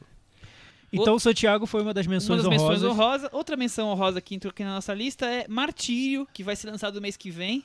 Que bom, né? Que, que de- sensacional que A gente, vai ser lançado. a gente falou que não- quando a gente falou, viu sobre o filme na Mostra São Paulo, achando que não ia ser lançado, mas conseguiu. A sessão vitrine Petrobras É, vai lançar. A, a, a sessão vitrine é justamente um canal que permite isso, né? Que filmes que não são comerciais como esse e que tem tantos interesses contrários que consigam E o dar- Martírio, vir à o, o. Thiago não viu ainda, mas é um raio-x sobre a questão do índio hoje no Brasil, assim. Hoje não, historicamente. Historicamente, né? é. Até hoje. Ele vai até hoje e mostra políticos, É. discursos, a- os interesses é, e como os índios estão É. abandonados, é, É maltratados. um filme fundamental, eu acho. É, é um, é um documento, né? Aham. Outro filme importante, Thiago, é o ônibus 174, que entrou nas nossas menções honrosas. Sim, eu, eu não lembro, Michel. É um filme que você gosta eu muito. gosto muito. Tá. Eu não gosto Ah, é um nada. filme. É um fi- eu gosto muito também. Os votos são nós dois, É, tá? nós dois votamos. O Chico, Chico não votou. Por isso que não entrou. Eu acho que foi um filme Deus, que tá influenciou certo. muito a, é, é isso que você está falando, Michel, de como é, era uma época importante para ficção. Tá? O ônibus 174 é um documentário que acho que foi essencial para as ficções. Tem um outro que também vai aparecer, que é o Notícias de uma Guerra Particular, que eu também acho que sem eles não haveria Cidade D. é, Essas ficções, Tropa de Elite, to- toda Eles essa, essa, essa Foi o embrião, né? esse Olha, que então não- era pra não existir mesmo, né? Chico, Chico é contrário a todo, esse- todo esse cinema. Eu, eu- gosto muito da discussão sobre violência urbana. Eu acho que tem problemas no discurso do filme, mas eu acho que é feito tão ali no calor do momento dessa discussão. E é uma discussão que no Rio de Janeiro se tornou insustentável. Você tem que falar sobre esse assunto, mesmo se você não quiser, você vai acabar falando. Não tem como E o fugir. filme vai lá e, e- e toca nesse problema. Revive tudo aquilo, É, né? De sim. forma efervescente. Eu acho o filme muito efervescente. Sim, eu assim, acho. É, Quente. é, você sai do filme querendo discutir o assunto, assim, não tem como, né? É, É. você quer sentar com Torna alguém... muito urgente o assunto. Que é, que é uma qualidade do José Padilha, o diretor, que ele tem muitos defeitos, a gente sabe, tem muitos problemas, ficaram evidentes na- no remake de Robocop, principalmente, eu acho. É, mas esse, Ficaram evidentes nesse, nesse filme dele. mas para mim, primeiro. mas para mim essa urgência como ele filma, essa vibração do cinema dele nesse filme tá meio que a flor da pele mesmo. Tropa de Sim. Elite também, mas nesse filme Você pode criticar que o filme toma partido de, de alguma coisa, mas acho que isso que é o ponto. Ele deixa a- o calor da conversa muito quente, e as imagens, o que ele tem no final. Pode criticar aqui, Chico. Não vou criticar, não. Vou falar só. Prefiro outras vibrações. Tá. Tipo, e, seguindo as menções, as menções honrosas, Michel. Ilha das Flores é outra menção honrosa. Que foi, é, por muito tempo era o documentário brasileiro, Brasileiro. né? Antes É um- dessa fase da- do renascimento dos verdade, documentários, é qu- quando se falava em documentário brasileiro, É. diziam Ilha das Flores. Até Não, porque é o e- curta que ganhou o Festival de Berlim. Sim. ah, ele ganhou o Festival de Berlim. É Dirigido do pelo Jorge Furtado. Furtado. Não, e ele influenciou tudo que o Jorge Furtado fez depois na televisão. Né? A- a- o tipo de edição, a- é- essa coisa de e contar uma história e buscar elementos externos e gráficos para É, é meio que um cinema hiperlink, assim. É, Antes da pré-internet, ele já estava fazendo esse cinema hiperlink. é, lá à frente de seu tempo. assim. Mas é um, é um Trata do lixo, né? A questão É. do, do lixo.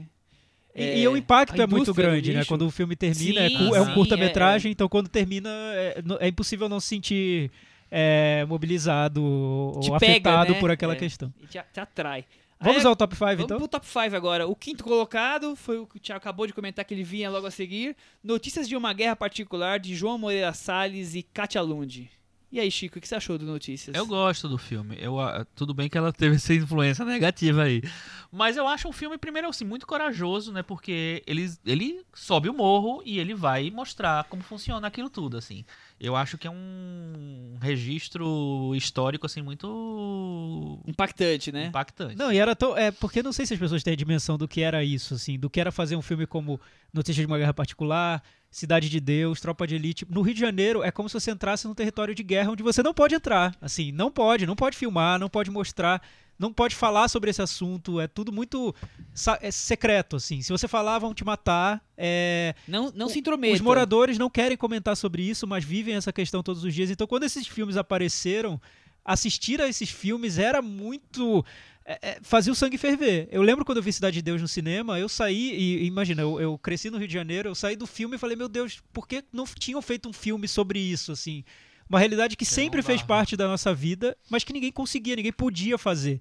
E o Notícias de uma Guerra Popular, de uma Guerra Particular, filme é. dirigido pelo João Moreira Salles, diretor do Santiago, com a Kátia Lund, que co-diretora do Cidade de Deus, depois, né? É, Diretor de elenco e, e co-diretor, e tem toda a questão do que ela devia ser assinado junto com o Fernando Meirelles, mas esse é um outro ponto. né? E eu lembro que quando Tropa de Elite começou a fazer sucesso e virou um item pirata super vendido no, no Brasil, Foi um é, fenômeno os isso, camelôs né? venderam acho que Tropa de Elite 2 ou 3 e, inclui, e era o Notícias de uma Guerra Particular. né? particular. é. É isso, enfim, o filme voltou ao mercado de um jeito totalmente Rebatizaram, enviesado né? ali, Rebatizaram. mas voltou.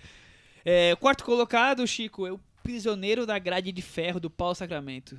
Eu lembro que eu fiquei muito impactado quando eu vi no cinema. Eu demorei em pra ver esse 2004. filme. Eu vi na estreia dele, Sério? no- É? foi no Ah, Cine eu vi Ceará. depois em casa. O filme foi lançado no. Cine Ceará numa sessão especial e eu tava lá. Até conversei com o Paulo Sacramento, ele tava super nervoso pra apresentar o filme, porque é um filme incomum, né? Ele deu câmeras pros presidiários Né, isso eu gravarem achei a incrível, realidade é. deles. É, não é um filme com esse impacto que eu acho que o Notícias de uma Guerra é Particular e o Ônibus 174 provocam. Ele nem tem essa intenção. Ele é até muito longo e tem umas quebras de, de ritmo propositais e tudo. Mas ele leva a gente para o cotidiano do- Pro de dia uma a prisão. dia, né? é, eu um acho jeito muito melhor do que esses daí, porque eu acho que ele. ele é- essa coisa do olhar, né, assim, de- dele distribuir o olhar pra todo mundo, né? Porque é um filme que é multi-olhar, né? Todo mundo teve uma chance de dar sua de mostrar a sua vida, a sua versão ali. Eu acho ele isso sensacional enquanto conceito e na realização. É, se você entender que tem o cara que é um um cara do mal mesmo, assim, tem o cara que ele tá, tá buscando a, a, a- salvação dele numa, na religião, ou sei lá, sabe? Tem, tem tantas variáveis no filme, tan- é um filme tão amplo assim. E- Que- Ele é o que o filme Carandiru não conseguiu ser. É, e mostrando Nessa- que, e mostrando questão, que é, no- o documentário superando nesse sentido, mostrando que é possível ser mais amplo. é, até que a ficção, né? Que a É, ficção te dá exatamente. essa liberdade de imaginar tudo que você quiser, mas o documentário é, permite esse tipo de ousadia mesmo, de você distribuir o olhar, como o Chico falou. Acho que o filme é isso. É você. Então, porque O, o Paulo Sacramento gerencia esse olhar também. A gente não pode ser ingênuo de achar Ah, que tá, claro, tudo, tá tudo claro, livre. Ele e editou, ele É, ele tá gerenciando todos esses olhares. Eu, eu acho que. Eu, eu concordo com o Chico, acho que a ideia do filme é genial. É, a realização eu não acho tanto quanto a ideia, mas eu gosto muito. Acho um filme ótimo, um dos principais desse foi filmado período. Pelos, pelos, pelos prisioneiros, quer Sim. dizer, você já Conhece conhece da câmera, né? É. Filmou e É que, eu- é que o que eu ali, acho mas- que o, o Paulo Sacramento ficou muito impressionado com o que ele recebeu de material e ele quis incluir boa parte desse material no filme. Eu acho que é um filme um pouco longo demais, assim. Eu preferiria que ele fosse mais enxuto. Enxugado um. Mas tudo bem, Mas é, tão é longo muito assim, bom. eu não é. lembro. Eu, Às eu- vezes é a sensação, né? É, Não, é. me deu um, me, me- eu, eu achei muito fascinante no filme. no cinema, Agora a gente sai um pouquinho do- dos filmes mais recentes dessa época, vamos para um filme um pouco mais antigo, que é o terceiro colocado, é O País de São Saruê, do diretor Vladimir Carvalho, que é impressionante, É impressionante, né? é impressionante. Do Vladimir Carvalho, um filme que ficou, foi lançado em 1971, foi censurado Aí, pela ditadura, só foi lan- relançado em 1979 e aí ganhou um prêmio especial no Festival de Brasília, quando foi exibido. E foi recebido como um filme super importante. É, eu- Marcou a trajetória do Vladimir Carvalho, que depois, nos anos 90, fez Conterrâneos Velhos de Guerra sobre a criação de Brasília. Também um filme muito bom, três horas de duração. É um filme que exige muito de quem vê, só que recompensa. É, é- é bem legal.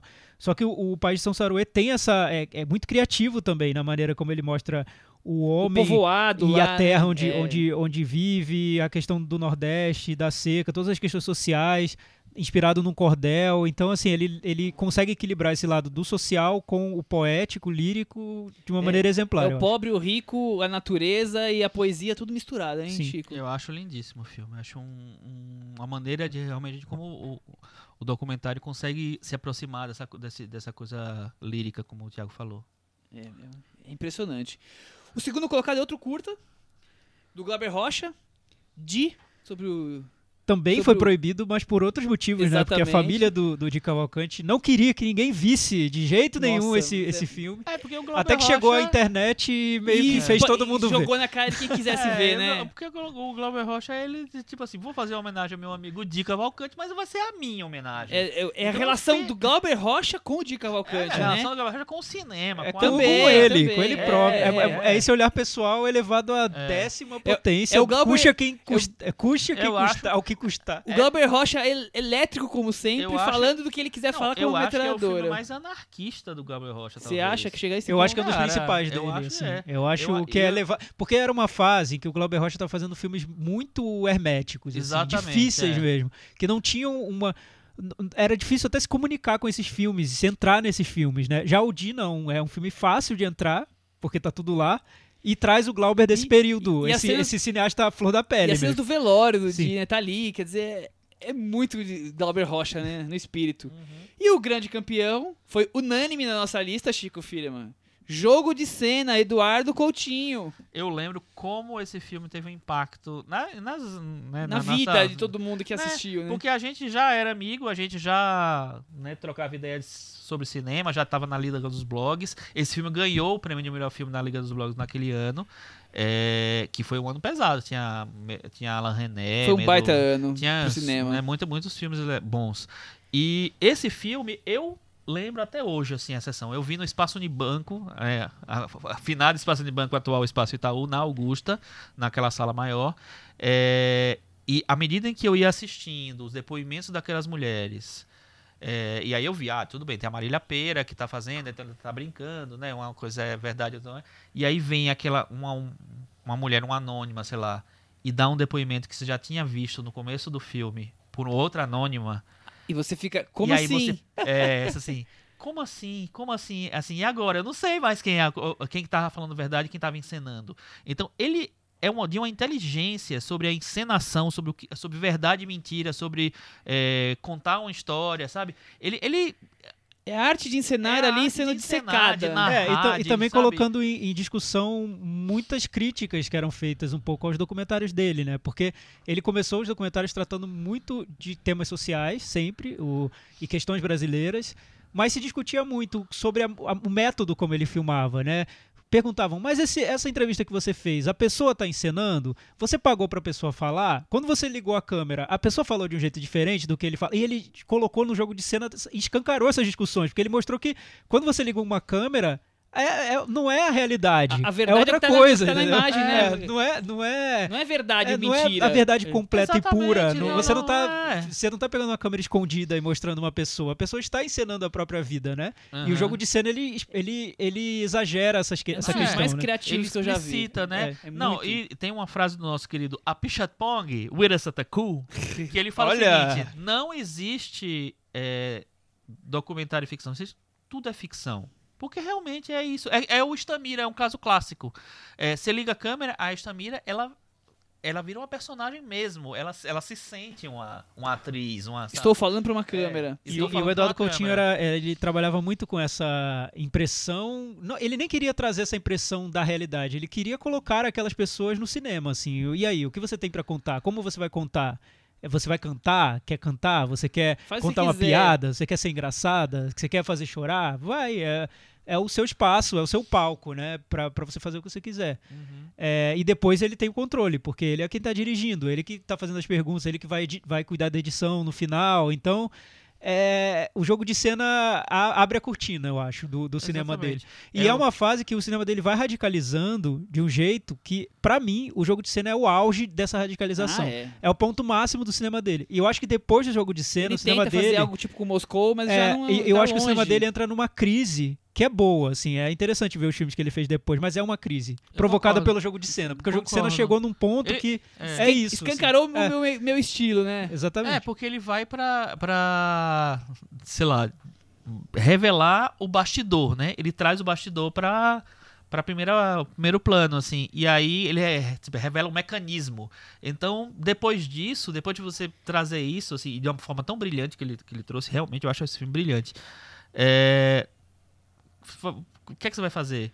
Eu lembro que quando saiu Moscou, muita gente que dizia, ah, nossa, ele deu um passo. aí." Não, não, Não, deu. não Ele deu, deu não um deu, passo não, trás. não mas, deu. assim, qualquer passo seria eu pra acho que ele trás. deu um passo pro lado. pro é que eu não lado, tinha mas muito o é que fazer. impossível ele fazer alguma É. coisa mais criativa que aquilo. Tanto é que quando ele faz essas canções, que é o mesmo modelo do jogo Dos cena, eu acho de- é- é decepcionante, assim, porque é, um mode é o mesmo modelo, teoricamente, assim, só que também não é o mesmo modelo, né? Ele... É, já é mais parecido com o Santo Forte, com os outros, É, né? mas assim, mas, mas porque assim, tem um, um, um cenário né, artificial e tal, e aí ele vai e, e, é, transforma, e transforma aquilo na coisa das, de trazer as músicas que fizeram a história das pessoas. Então você tá contando a história das pessoas através das músicas. Ok, beleza, bonito, legal, mas jogo de cena ia nas nuvens. É, então, quando eu pensei nessa lista, eu colocaria, eu disse que eu colocaria cinco filmes do Eduardo Coutinho, né? O jogo de cena Conta sem pra dúvida. gente quais são os... É, o jogo de cena, sem dúvida. O Santo Forte, que eu acho maravilhoso.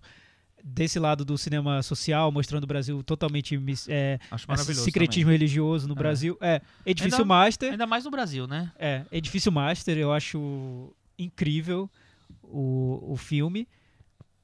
Também um momento super especial na, na trajetória dele, de renascimento e tudo. Cabra Marcado para Morrer, que é um clássico, a gente já, já comentou aqui, cinema brasileiro.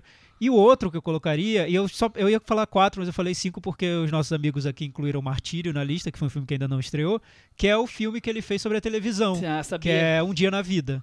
É, que não é o filme não pode ser exibido no circuito por questões de direitos autorais e ele radicaliza mais ele é, eu acho que é o mais próximo que ele conseguiu de radi- radicalizar além do jogo de cena assim do que ele estava fazendo mas também não é mostrar o mecanismo é discutir a questão da TV e tudo de um jeito totalmente original eu colocaria esses cinco filmes na lista de E melhores é um filme documentários de compilação, como que, que é uma coisa que a gente acabou citar. que né? entrou em voga né É, o cinema novo, o coisa. O cinema novo até tem umas sonoras, né? uma- umas entrevistas da época.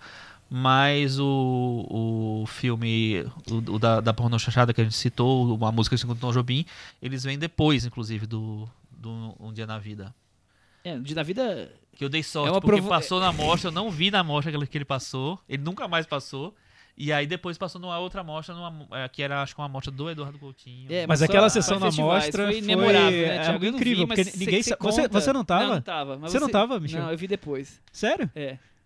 Não, é porque Eu- ninguém sabia Eu o que lembro de você seria o contar filme. como foi a, ses- a sessão. Porque ninguém sabia o que seria o filme, né? Enfim. Chegou lá um dia na vida sem sinopse, É, sem nada, Eduardo sinopse. Coutinho e Na fila sala. começaram a devolver dinheiro de quem tava na fila, porque você não podia pagar pra ver esse filme, questão de direitos autorais. Ah, E aí foi aquela surpresa, né? A sessão in- foi incrível, as pessoas riam do início ao fim. O ci- cinema do Eduardo Coutinho, assim, mesmo a gente falando do jogo de cena, pra quem não viu ainda, parece um filme super hermético e tudo, mas é é uma delícia de ver, né? Muito divertido, muito engraçado. Ele, sim, ele não nega nada disso no cinema Popular, né? Ele Mas um humor, humor com ele, né? é genuíno, assim, né? Uhum. É muito bom. Então, se quiser ver um filme só, ver um jogo de cena, porque vale muito Vai ter a metavaranda dos documentários brasileiros? Ah, não. Vocês aqui o resto do dia, Eles né? ficam na varanda, caem, ficam, É, todos fi- ficam. Com certeza, Todos todos, que nós falamos aqui ficam, é. né? É, é um, Não, virou o- um novo gênero o brasileiro vale documentário pena. brasileiro, realmente, ele, ele tem muita coisa boa, né? Tem, muita tem muita coisa, coisa boa. boa. E quem não viu, gente, vai ver os filmes do Eduardo Coutinho,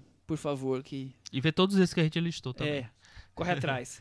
Vamos para as recomendações de hoje? Vamos? Vamos. Chico, e aí, o que, que você Minha vai recomendar? recomendação, aproveitando o lance dos documentários, é um filme que estreou essa semana, que é- é- fica também no misto entre documentário e ficção, que é o Era o, Hotel Cambridge, da Eliana Café. Eliane, Eliana. Eliane Café sempre- tem um filme que eu dei tanta risada. Narrador de Javé. É, nossa, como É eu gargalhava naquele É engraçado mesmo. E o, o Era o Hotel Cambridge é muito. é, eu achei muito legal porque assim, ele meio que invade. Né, é uma metáfora.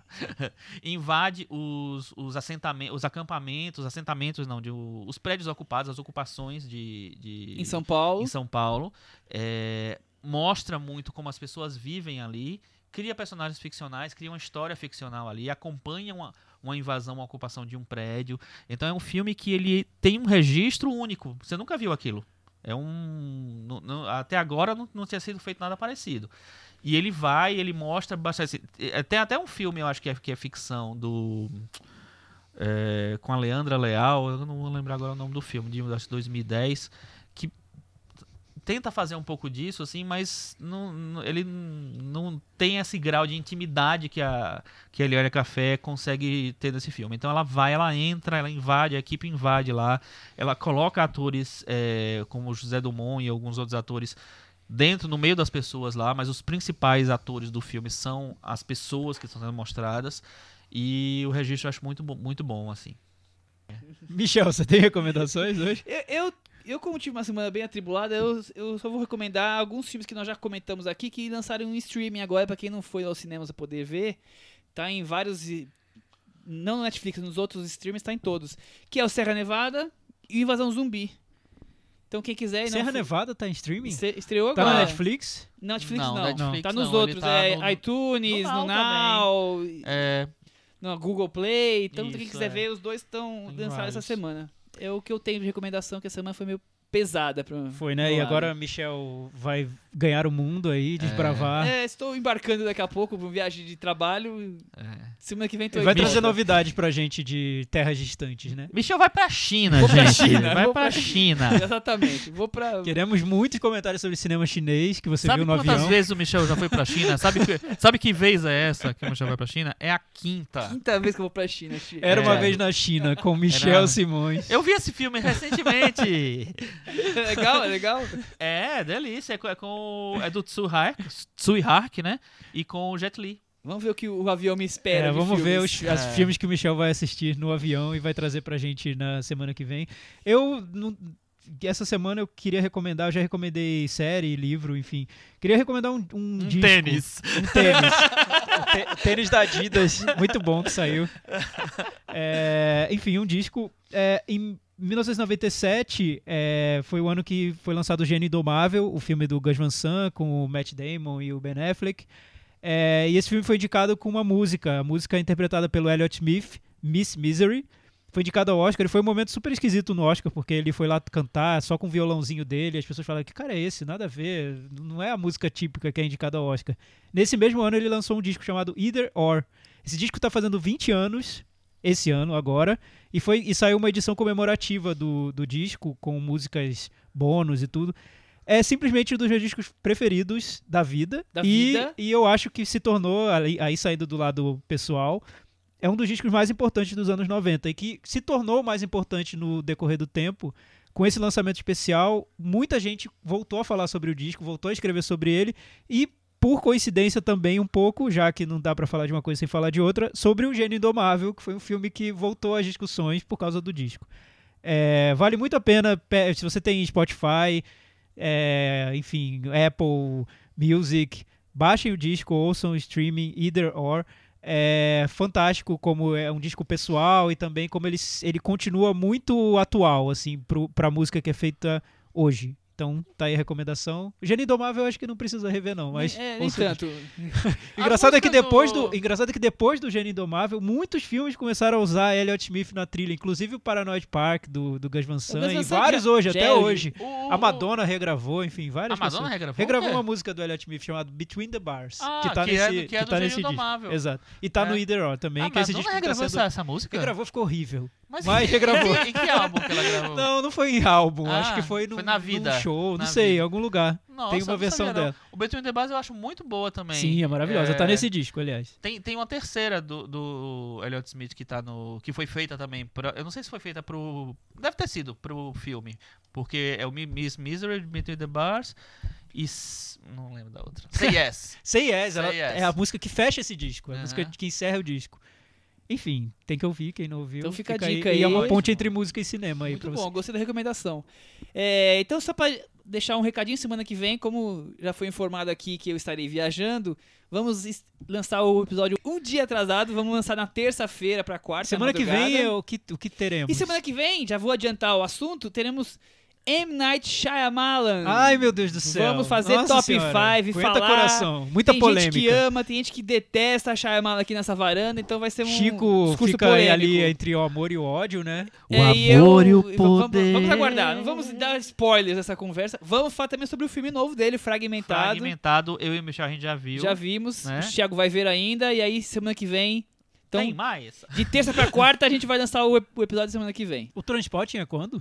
Transporte também é semana que vem. Oi, e também? vai ser também. Ei, meu Vai Deus do ser céu. Nossa senhora. Tchu. O tema completo Gudu. é esse. Semana que vem, ó, já comprem o podcast no pré-venda que vai estar olha. vai tá bom. Aguarda que é polêmico. É Transporte em Transporte em Shyamalan Shyamalan. e, e Fragmentado. A Cris vai dominar o episódio É, da semana que vem. Vai não, porque ela não é a maior fã de Shyamalan, mas Transporte vamos aguardar, deixar metade pra ela falar. A com Cris certeza. assistiu duas vezes. Já o viu Transporte em vezes? 2. Transporte É, em dois. O 2? O 2. Ela foi na cabine e viu a pré-estreia. Nem que estreou, ela já viu duas vezes. Já viu Imagina duas o que vai vezes. acontecer quando Quando estrear. estrear. Eu não quero É. nem A gente imaginar. vai em caravana. Sorte que né? eu não vou estar aqui. Lá, lá, lá, lá. E até semana que vem, gente. Tchau. Tchau. Tchau.